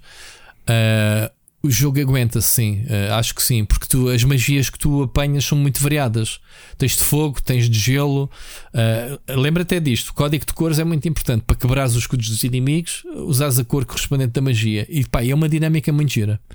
E visualmente a tua personagem faz cada acrobacia a, a disparar varinhas, grande estilo. Parece o John Wick com varinha mágica. Olha, eu estava a reparar isso só no tutorial lá na, na caverna, quando tu- o prof- o Professor Fig te está a ensinar a, a lutar, porque a forma ah, como. só tens um disparo. Isso é bem da base. Mas ainda assim, com, com o Protego e depois o Stupefy, se acertares o Sim. counter. Isso é muito básico. Básico, só tens uma. Não, quando tiveres tipo 20 magias diferentes, ah, agrupadas por cores, pois uma mais eficaz, por exemplo, tens 3 a 4 diferentes de fogo. E depois, e depois outra coisa, tu podes spamar as magi- essas magias no mundo para interagir com o mundo, mas no combate elas transformam-se em cooldowns. Portanto, tu tens que gerir. Em vez de estás a spamar, tens o tiro básico, né? Uh, Podes spamar o básico, mas depois tens uh, metes no ar, disparas e fazes combo. O jogo vai, vai te ensinar a fazer os combos. Eu tenho muita preocupes. curiosidade para. E obviamente não, não, não, não me vais responder isto, nem eu queria. Mas como tu, tens, tu vês logo as- os spells todos que vais ter acesso, tenho curiosidade Sim. em saber como é que justificam tu saberes e utilizares as maldições proibidas. É, é, é, tem a ver com a narrativa. Mas tenho muita Tem a ver com a curiosidade em saber como é que eles justificam isso, porque pá, não, não, não podes usar, Ah, não deverias poder É, usar. na é na narrativa e, e justificam-te porque tu, isto se calhar pode ser, há uma atividade que é tipo ires a arenas underground. Estás a ver? É o E Fight Club vão- de Hogwarts. Exatamente. Ah, é? e, Ok. tu aí, e tu aí vais, tens que eliminar inimigos por vagas e aí dão-te só, eh, tu nem escolhes, dão-te essas magias para tu brincares com elas. Eu gravei um vídeo, tem lá quando eu falo isso, esse foi numa arena. Foi aí que eu vi. Eu vi utilizares e eu pensei, pá, mas qual é a justificação Foi. para isto? Porque é assim, Não, não, está tá bem justificado. dentro do lore É, é, é, daquelas está, coisas que tu, tu sabes que Tu, não. como fã, vais saber melhor que eu, né? se faz sentido ou não a utilização. Agora, vais, vais usar na história, bem justificado, bem exatamente com as consequências que tu estás a dizer, e depois na arena tens tipo um à parte. Tipo, olha, só para tu eu, com só, eu só. estranho porque eh, não se pode usar. Portanto, aquilo tem que ter consequências. Primeiro é quem é que ensina isso a um estudante. eu, eu aprendi no jogo que vais parar a Azkaban se usares isso. Pois exato. Ah, e a pergunta que tu tens de fazer: há Azkaban no jogo? Há de certeza. Não sei, não estou a responder. não livremente, não está lá no mapa, penso eu. Uh, mas, yeah. Vai ser fixe quando tu, quando tu fores lá. É para o jogo tem tanto potencial de expansão. então quer dizer, e nós, é uma e- cena e deles. nós que de, de dois jogos que estivemos muito curiosos para 2023, já, já experimentámos dois. Uh, eu só tinha um, tu tinhas dois. O Force Poker não estava na minha lista. O Forspoken, que pronto, que é um jogo perfeitamente banal, mas tu acabas a tua review a dizer que o Hogwarts Legacy, para já, é uma das. É um, é um dos. É o primeiro candidato de jogo do ano, É. sim. A levar as 5 estrelas douradas, que não é muito habitual no, no canal. Porquê? Epá, o, o jogo tem defeitos, obviamente. Epá, e um dos males do jogo, eu acho que é esta a tal cena que falámos aqui ao, ao bocado de, do cross-gen e, de, e de- da cena de, de fluidez, eh, se queres gráficos mais bonitos ou, ou fluidez. Pronto. Agora, eh, tu, eu, eu vi, eu vi análises, depois, obviamente, não costumo ser muito curioso em saber a opinião dos outros. Sinceramente, eu tenho a minha, sobretudo quando eu tenho um, jogo analisado por embargo, eu não tenho influências porque simplesmente não existem Claro. análises antes, não é? Nem, nem tentações que houvesse. Mas este foi dos poucos, não costumo ser muito curioso porque eu gosto da minha opinião e, e defendo-a eh, quando, quando faço. Mas vi pessoal a tentar arranjar pontos negativos só para não ser jogo perfeito. E fez-me muita confusão ver que houve alguém, pá, não, nem quero, nem me interessa dizer quem ou que meio, criticou o fast travel no jogo. Para mim é o exemplo. É, eu quero este fast travel em todos os jogos sandbox. Retira a imersão no fast travel. Não pode.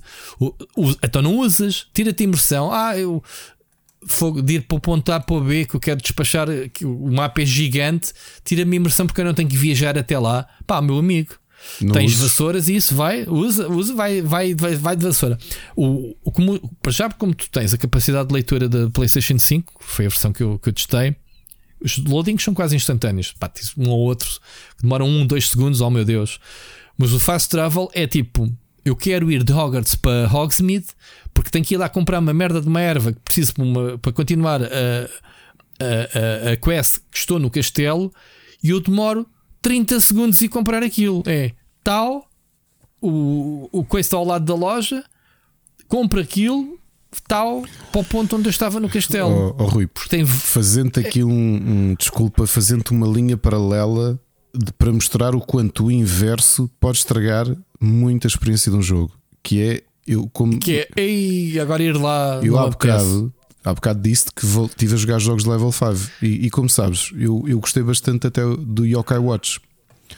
O Yokai Watch 3, especialmente Uhum. como tinha dois personagens, os mapas eram muito grandes e tu não tinhas um mapa habitual que era, tu não tens um mapa habitual de saber exatamente o que, onde é que está cada coisa. Porque quando tu vês o mapa geral, vês mesmo o mapa sem informações do que é que é o quê. E tirando um fast travel que leva-te para aí a quatro sítios naquele mapa todo, tu tens de andar de bicicleta de um lado para o outro. Deves-te lembrar disso. E eu que tenho estado a jogar Sim, o sim. jogo, epá, estraga-te muito. Para mim, estraga muito. Que é, olha, tenho que procurar agora um yokai que está no, no bairro não sei quê. Eu não sei onde é que é o bairro tempo não sei quê. Não sei. Então vou ter de pedalar a ver se encontro. Porque não tens um fast travel para esse bairro. Agora, o Hogwarts Legacy faz-te Com as chamas. tudo bem feito. Sim. As- epá, é- são instantâneos, vais lá, é super rápido e não tira impressão nenhuma, porque eu ainda há bocado disse: a vassoura é tão prática e rápida, diz a qualquer lado, que é. epá, eu não consigo perceber. Eu, acho que este é o exemplo perfeito de pontos de, de, de fast travel bem situados, uh, vários em sítios que te poupa bem da tempo, porque o jogo tem conteúdo para, para- te prender, não precisa de cenas artificiais que é perder tempo a deslocar de um lado para o outro. Esse é um dos meus problemas no New World. Tem, os, os- os pontos de fast travel são bem espaçados uns dos outros e eu às vezes perco para um sítio, perco vontade de lá ir, "Ih, agora tenho que ir para ali, depois tenho que ir a pé até lá, ah, vou lá depois mais tarde, não me apetece. Ali não, tu ali precisas de fazer qualquer coisa e vais a qualquer lado. Olha, não vais mais longe, tu vais ter montes de problemas. Este é um daqueles jogos em que tens o inventário bem limitado, tens eh, slots para 25 peças. Ouve, é rápido, tu estás sempre. Tu vai, abres um baú e o gajo diz: Olha, não tens espaço no inventário. Das duas, uma, ou destróis ou vais vender as peças.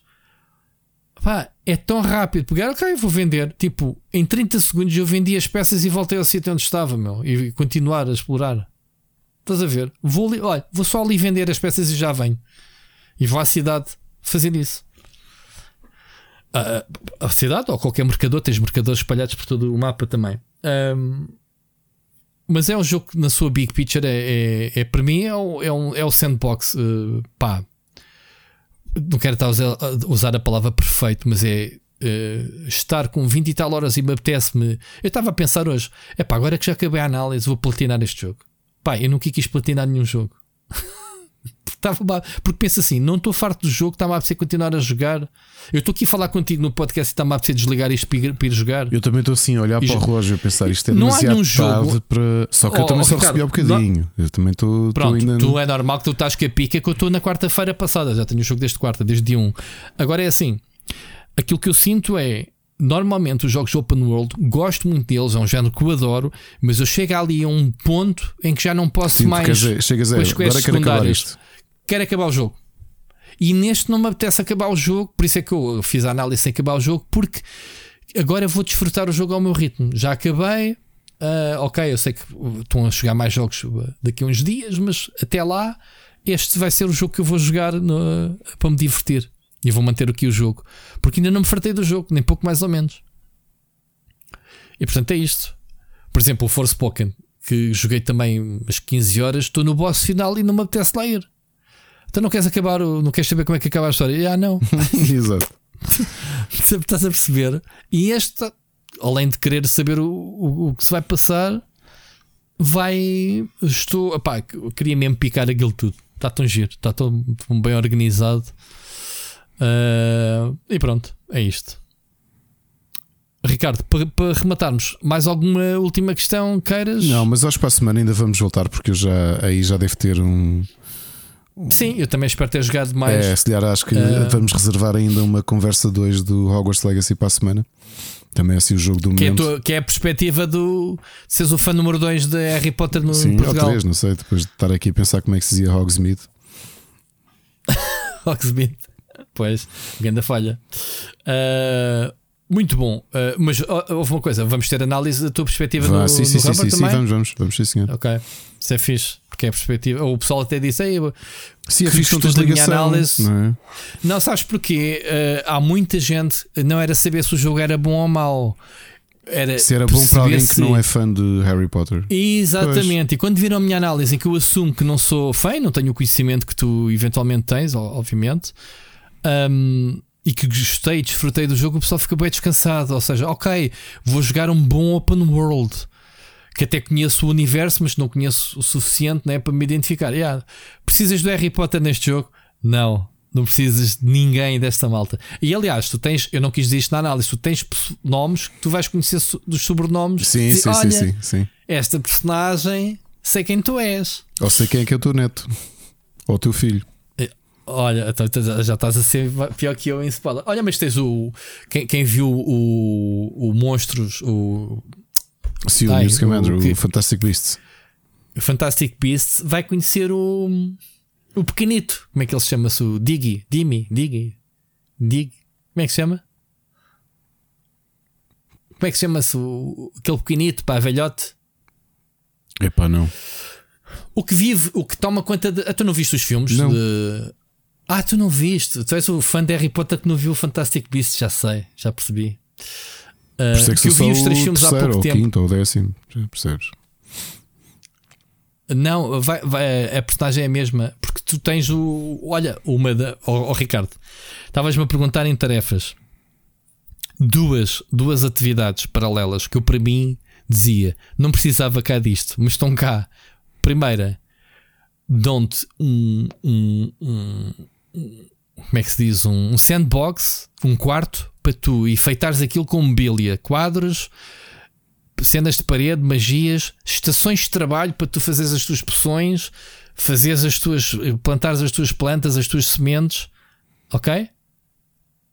Que é uma cena tipo Sims, vá, se quiseres. Mas com bué de cenas, tu, montes de, a maior parte das arcas de tesouro dos acampamentos são colecionáveis para tu meteres no teu quarto. Quadros e espelhos e, e caraças.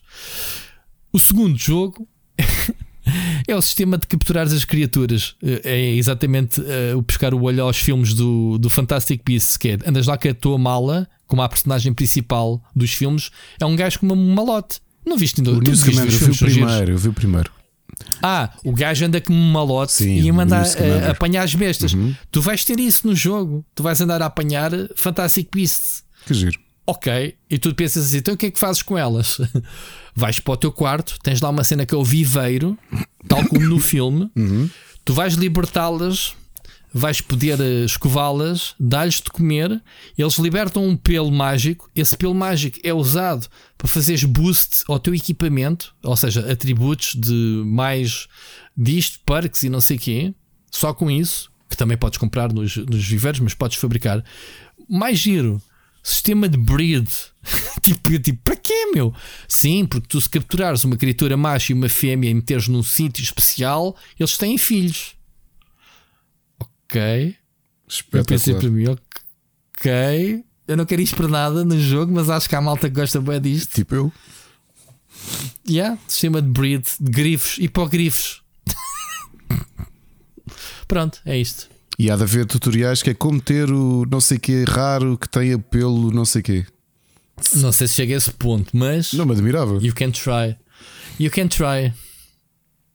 Sistema de raridade é das peças, cor laranja, o azul, verde, essas coisas todas. Muito bom. Até tens um sistema, Ricardo, de eh, transmorgue no jogo. Ou seja, estás a usar uma peça, mas gostas mais de outra. Ok, então faz isso. És ma- é magia. Claro, Faz mágica.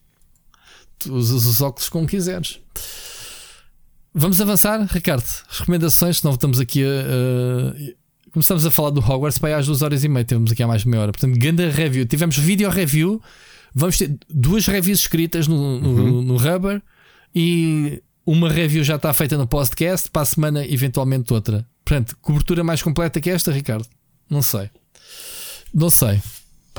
Será que vamos ter passatempo de Hogwarts Legacy para os nossos, eh, nossos Patreon? Isso é que era. vamos tentar. Va- Vamos tentar. Bom, vamos às recomendações de séries e filmes. Recomendações. Olha, Ricardo, eu comecei mais uma vez. Tu és o influencer do caraças. Acabei de ter o Patient, Gostaste? tu recomendaste. Sim, gostei. Epá, não esperava Nem que o eu. final Nem eu. fosse. Nem eu. Pronto. Ah, gostei muito. Que eu acho que, sem dar spoiler, o protagonista é o assassino. Sim, mereceu. mereceu Está de ver a, perspectiva dele é tão gira. Mas mereceu o, o Globo de Ouro. Ah, ele ganhou. Ganhou, ganhou. Ah, epá, Foi já, ele que ganhou. faz o papel do Ah, foi ele que ganhou. Ok. Faz o papel do Caraças. Ah, mas achei que o foco da história é o gajo. E perceberes que, pá, estes gajos são, são sim, né? Têm um problema, mas pá, são pessoas, né? São, têm razões para fazer aquilo. Ah, muito engraçado. Muito engraçado a série mesmo. Uma perspectiva diferente de, um- de um- uma história de um serial killer ou que raptou o seu psicólogo. O gajo, coitado, começa a série logo, né? nem sequer tens um. O primeiro minuto já o gajo está lá atado, né? na correntado e a série toda assim. Depois vi o Red Jackets, Ricardo, vi não, estou a ver. Pensava que era o Yellow Jackets, já estavas a ver. O? Yellow Jackets. Ah, desculpa, MT Red Jacket. É que previce. Ah, mas- não, eu pensava que o Red Jackets era outra coisa. Não, Yellow Jackets com Jackets. Christina Ricci. Sim, que estupidez. Meti Red Jackets aqui nas nossas notas. É que previce. Olha, eh, eu não percebo nada da série. eh, Por que razão é que eles focam tanto no passado e no presente? A gente quer é saber o que é que se passou no passado, meu. O presente. A única coisa que te diz é: olha, esta Sobreviveu. sobreviveu, esta sobreviveu, esta sobreviveu. Há lá um, um flashback logo ao início muito macabro. E é isso que também andas à procura. Yes. De perceber como é que eles chegam ali. Yes. Ok, pronto. Na season Ahm, final e vez. Ok. E depois perceber, ok, se elas fizeram aquilo, como é que umas são assim, outras são assado no, no presente. A personagem da Cristina Ricci é tipo. Está espetacular. Está Cena muito, espetacular. muito. um Personagem muito amarada, meu, mas mesmo. ahm, nem sei se conheço alguém assim. Mas deixa-te na dúvida. Tu não tens dúvidas em relação a ela. É, Sim, eu não consigo perceber se ela é bondosa, se a gaja é Pois. tipo. Vai- Vai-te morder o cu pela calada. Não sei. Olha, eu adorei a série. Só viste quantos episódios? Estou no terceiro. Ok. Vai. Mas à medida que vais conhecendo season, Quer mais. dizer que ficou Sim. cliffhanger, é? a história não fecha? Não, mas à medida que vais conhecendo mais do passado. hum, olha, outra. se- não, porque depois tu depois a fazer contas no presente. Não, não, não fizeste isso já com algumas coisas. Quantas? Sim. Como assim? Então, estamos em. Dois, aquilo passa-se em 2021, não é? Ou 2022. O presente. Não, isso é a atualidade, sim. Sim. E, o, e elas despenharam-se em 96. Ok. E aconteceu Há por 15 fazer anos. contas em algumas coisas. E eu assim, "Ah, espera lá. E gosto muito Ok. do papel da. Como é que se chama a atriz? Que acho que ela vai entrar no Last of Us também. Ahm, Ajuda-me. A atriz que até tem uma cena. Não sei se já teve a cena com a faca ou não. Que é a Melanie Lin- Linsky, que é, acaba por ser protagonista. A que, Que é a mãe a de família. A que, se, a que- a que se candidata ao cargo. de- Não, não, não, não, não. Esta é uma, uma típica dona de casa.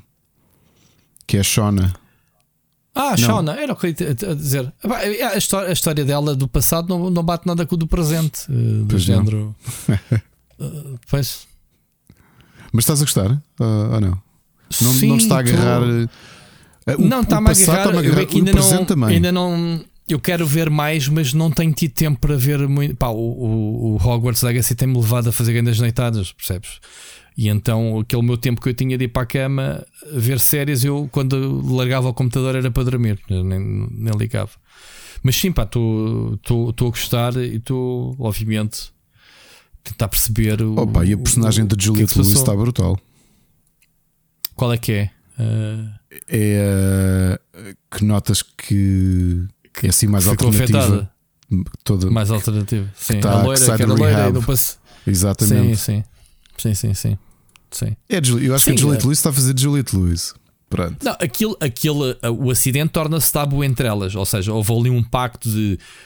Agora, no presente, todas perderam contacto uns com os outros. E, e há coisas que elas fizeram de terrível, provavelmente, Exato. que querem guardar segredo e que ninguém pode saber. E se, e se souberem é terrível, não sei o que, não sei o que mais. Ah, eu sei o que é, porque a cena já foi mostrada. Agora a pergunta é o porquê. O que é que as levou a que é chegar lá? Sim, sim. E o que é que os levou a chegar lá, não é? Ah, pronto. É isso. Não vou dizer que é um grande spoiler, mas, mas é uma cena que dão-te logo no primeiro episódio. Tipo, ei, que caras, o que é que aconteceu? Sim, há ali aqueles saltos temporais. Ah, eles preocupam-se um bocadinho a fazer o zoom da personagem no passado para o, para o presente para tentar ir se habituando. Até porque há muitas personagens que tu vês e tu não- ainda não viste no presente, então ficas na dúvida. se sobreviveu ou não, não é? Pois, Exatamente. exato. Sim, exato. Muito bem, muito bem. Ah, e tu, o que é que viste? Olha, de, sem ser de coisas, continuo a ver. Finalmente vi. Tu, tu já viste isto, não já? O Two Popes. Two Popes. Não. Não. Qual é? Two Popes é o filme da Netflix com o Jonathan Price e o Anthony Hopkins. Ah, não vi. Que é uma espécie. É do. Do. Como é que se chama? Qual coisa Vasconcelos, o realizador brasileiro? Pedro Vasconcelos? Não, não, não. não. Não sei. Quase. Não sei. Quase. Esqueço- Esqueço-me sempre do primeiro nome dele. Ahm, que é sobre o, o momento em que o, quando o Ratzinger ah, abdica e há Ah, as ele- ok. Fernando Meirelles ahm, no Vasconcelos, que estupidez. Ahm, e, há, e o fazem que o Papa Francisco se. Portanto, tem, tem muitos diálogos entre os dois, tipo tardes em que eles passam juntos a conversar. E os Ok. dois foram nomeados para, para o Oscar. O Ok. Jonathan Price como melhor ator e o Anthony Hopkins como melhor ator secundário. O Hopkins fez Ratzinger, é? Fez. Houve, está Ok. muito bom o filme. Muito, muito bom. Eu lembro. Eu sempre achei que o Ratzinger tinha cara de Aníbal, mas pronto. Exato. Isso é uma coisa curiosa deste filme. Não sei se a memória me falha ou não. Tu já tinhas tido séries da Netflix com o House of Cards a receber prémios, Emmys, não foi? E Global, Golden Globes. Mas eu não sei se este filme não foi o primeiro de uma. ou um dos primeiros de, de, de plataformas de streaming a ser nomeado para os Oscars. Mas eh, para ser nomeado tem que estar no cinema numa semana ou duas, ok? Porque ele teve, ele foi nomeado para três prémios. Foi o Jonathan Price como melhor ator, o Anthony Hopkins como melhor ator secundário e melhor argumento adaptado. Mas eh, nos Oscars agora, né? Em fevereiro. Não, não, isto é dois, o filme é 2019. Ah, ok, ok, pronto. Bem parecido. Não, e, não esteve tô- em alguns cinemas. Esteve em alguns cinemas. Mas isso é obrigatório. Tu para seres nomeado tens que ter. Tens que, tens que te passar no cinema. Muito bem. Olha, já agora eh, eu não vi, saiu esta semana o Wakanda Forever de um. Ah, tu, pá, tenho de ver. Tu gostaste do primeiro, né? Do Black Sim, estava com muita curiosidade para ver o segundo. Eh, eu também não tive. Pá, este fim de semana, mais uma vez, obrigado. Hogwarts Legacy. Para quem não sabe, malta, eu, eu, eu meti o fim de semana todo. Pois nem tiveste com o teu Eh, filme nem nada, não é? Só para. Opa, tive no domingo, fomos almoçar fora e depois vim para casa. Elas foram passear para a praia e eu vim bater texto e gravar e o raio. Eu tive a jogar sábado o dia todo, à noite. Pá. São sacrifícios, temos de ter. Eh, e então este Wakanda era para vermos no fim de semana e não vi. Portanto, Olha, mas vou- diz-me uma coisa: viste o Last of Us, o episódio 2? Entretanto? Estou quase a terminar, mas tenho aqui uma Ah. semi-sugestão que é uma que, que isto é engraçado na nossa comunidade. Foi o Moncacho que me sugeriu no Twitter e eu comecei a ver, dando continuidade aqui aos nomeados e vencedores dos Globos de Ouro deste ano. O Yellowstone do Kevin Costner, que é um exclusivo Ah, do Sky sim. Showtime. Eu comecei a ver e a série começa, a série agarra-te logo no primeiro minuto. Logo, Hum, a sério. ok. Uh, eu só não continuei a ver porque vi e disse: Ok, gostei disto. E quando, não sei como é que é aí que tu e a, tu e a Mónica, mas uh, o que nós fazemos, ou pelo menos aqui tento fazer, se, pá, se vejo uma série que eu acho que vai ser boa, paro e olha, Ana, o que é que tu achas disto? cana. Se ela disser, olha, está na minha onda, siga, se não, olha, podes ver sozinho. E, ela faz a mesma coisa. O que é que achas disto? Eu, Ok. "Pá, não estou para aí virado. Ah, aqui é mais difícil que a Mónica porque ela, quando tem várias séries a ver, ela não recusa-se que eu, que eu comece. A não ser que lhe dê um berro, como foi com o Last of Us. E agora é ela que me diz: Olha, hoje é dia de Last of Us. Ok, ok.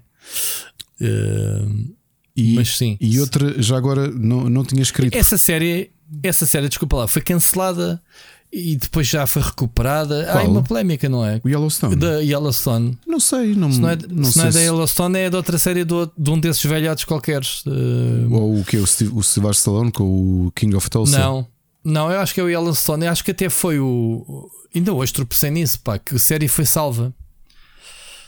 Há de ver.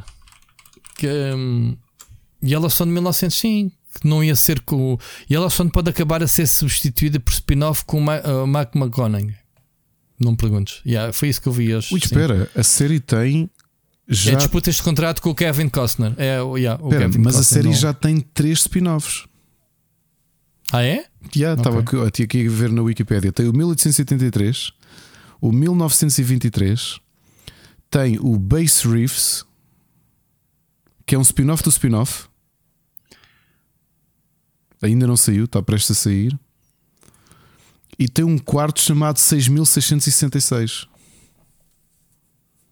Bem, como é que uma série. Então, mas quantas temporadas, mas quantas temporadas Cinco. é que tem o Yellowstone? 5. Ah, já tem 5. Eu Já. pensei que era a primeira season. Não, não, não. É a quinta temporada. Então acho que eles já se fartaram foi do Kevin Costner. Olha, Tipo- e, e mantendo o tema do Vaticano, Rui, desculpa. Quando acabámos a tua pop, sugeriu. Eu já conheço a história, mas comecei a ver o, o documentário porque é do realizador do Don't Fuck with Cats. Que tu chegaste a ver esse documentário, não viste? Na Netflix. Don't Mess with Cats? O Don't, Don't Fuck with Cats. Não viste? Não, não. Pronto, o realizador lançou um, um documentário daqueles documentários da Netflix que é uma coisa que podia ter uma hora e são cinco episódios ou seis, ok? Que é a rapariga do Vaticano, que é de um caso, obviamente real, não é? De 83, de uma rapariga que desapareceu de 15 anos, que desapareceu. Ela era filha de um funcionário do, do Vaticano e ela desapareceu dentro do Vaticano. Ok. E então, claro que aquilo levou a montes de teorias. E é curioso que hum, o que me fez trigger para, para ir ver esta, esta série é que depois da série da Netflix, que eu acho que é de 2022, exato, a polícia reabriu o caso há duas semanas. E o caso é de 83. Alright. Olha, estava aqui, eh, já agora eh, fiquei curioso por causa o Kevin Costner, acho que é uma besta no setting a dizer: olha, só preso, só, só grave 50 dias. Eh, como é que é? Só cabe c- 50 dias para a primeira metade da quinta temporada. Pá, estes produtores andam sempre com a cabeça no ar, sempre de um lado para o outro por causa do gajo. E depois diz assim: pá, segunda- só grave uma semana. Então o pessoal quer pegar no elenco todo, meter um, fazer outra história com, com o spin-off com o Matthew McConaughey eh, a fazer de protagonista e deixar o Kevin Costner ir à, à vida. Tipo, vai por caraças, mano. Isto, isto ainda é ator de Hollywood, não é? Tipo, séries de televisão, tá bem, olha, só. Percebes? Isto não Ainda é deve mim haver aqui assim, um não. stress. Ainda deve haver aqui stress. Mas se gajo já vai na quinta temporada, qual é que é a cena do gajo? Ainda por cima foi agora nomeado, não é? Quer dizer, ele, a carreira dele que está. Onde é o Kevin Costner já, isto já não é em 1990, amigo. Em que tu aparecias nos filmes Oh. todos. O Kevin Costner ganhou o Oscar com Danças com Lobos, em que ganhou tudo, desde a realização ao filme. Ator não sempre se ganhou. o gajo tem, claro, tem arte estrela. Não, Muito não, bem. mas nessa mas tu lembras-te, em 1990 tropeçavas Sim, no filme. Body- Bodyguard, Bodyguard, Robin tipo, Hood. yeah, Vai filmes. Tu tropeçava- tropeçavas no filme e estava JFK, quer dizer, ele, ele aparecia nos filmes todos. Field of Dreams. Exato. Agora não, agora é o Pedro Pascal. Ah, pá, vi uma piada tão boa hoje sobre Pedro Pascal que veio mesmo a linha de conta com aquilo que nós dizemos. então. Que é porque para daqui a duas semanas logo que estreia o Mandalorian. Ah, sim. então da- era. da- da- O, Sim. como é que é?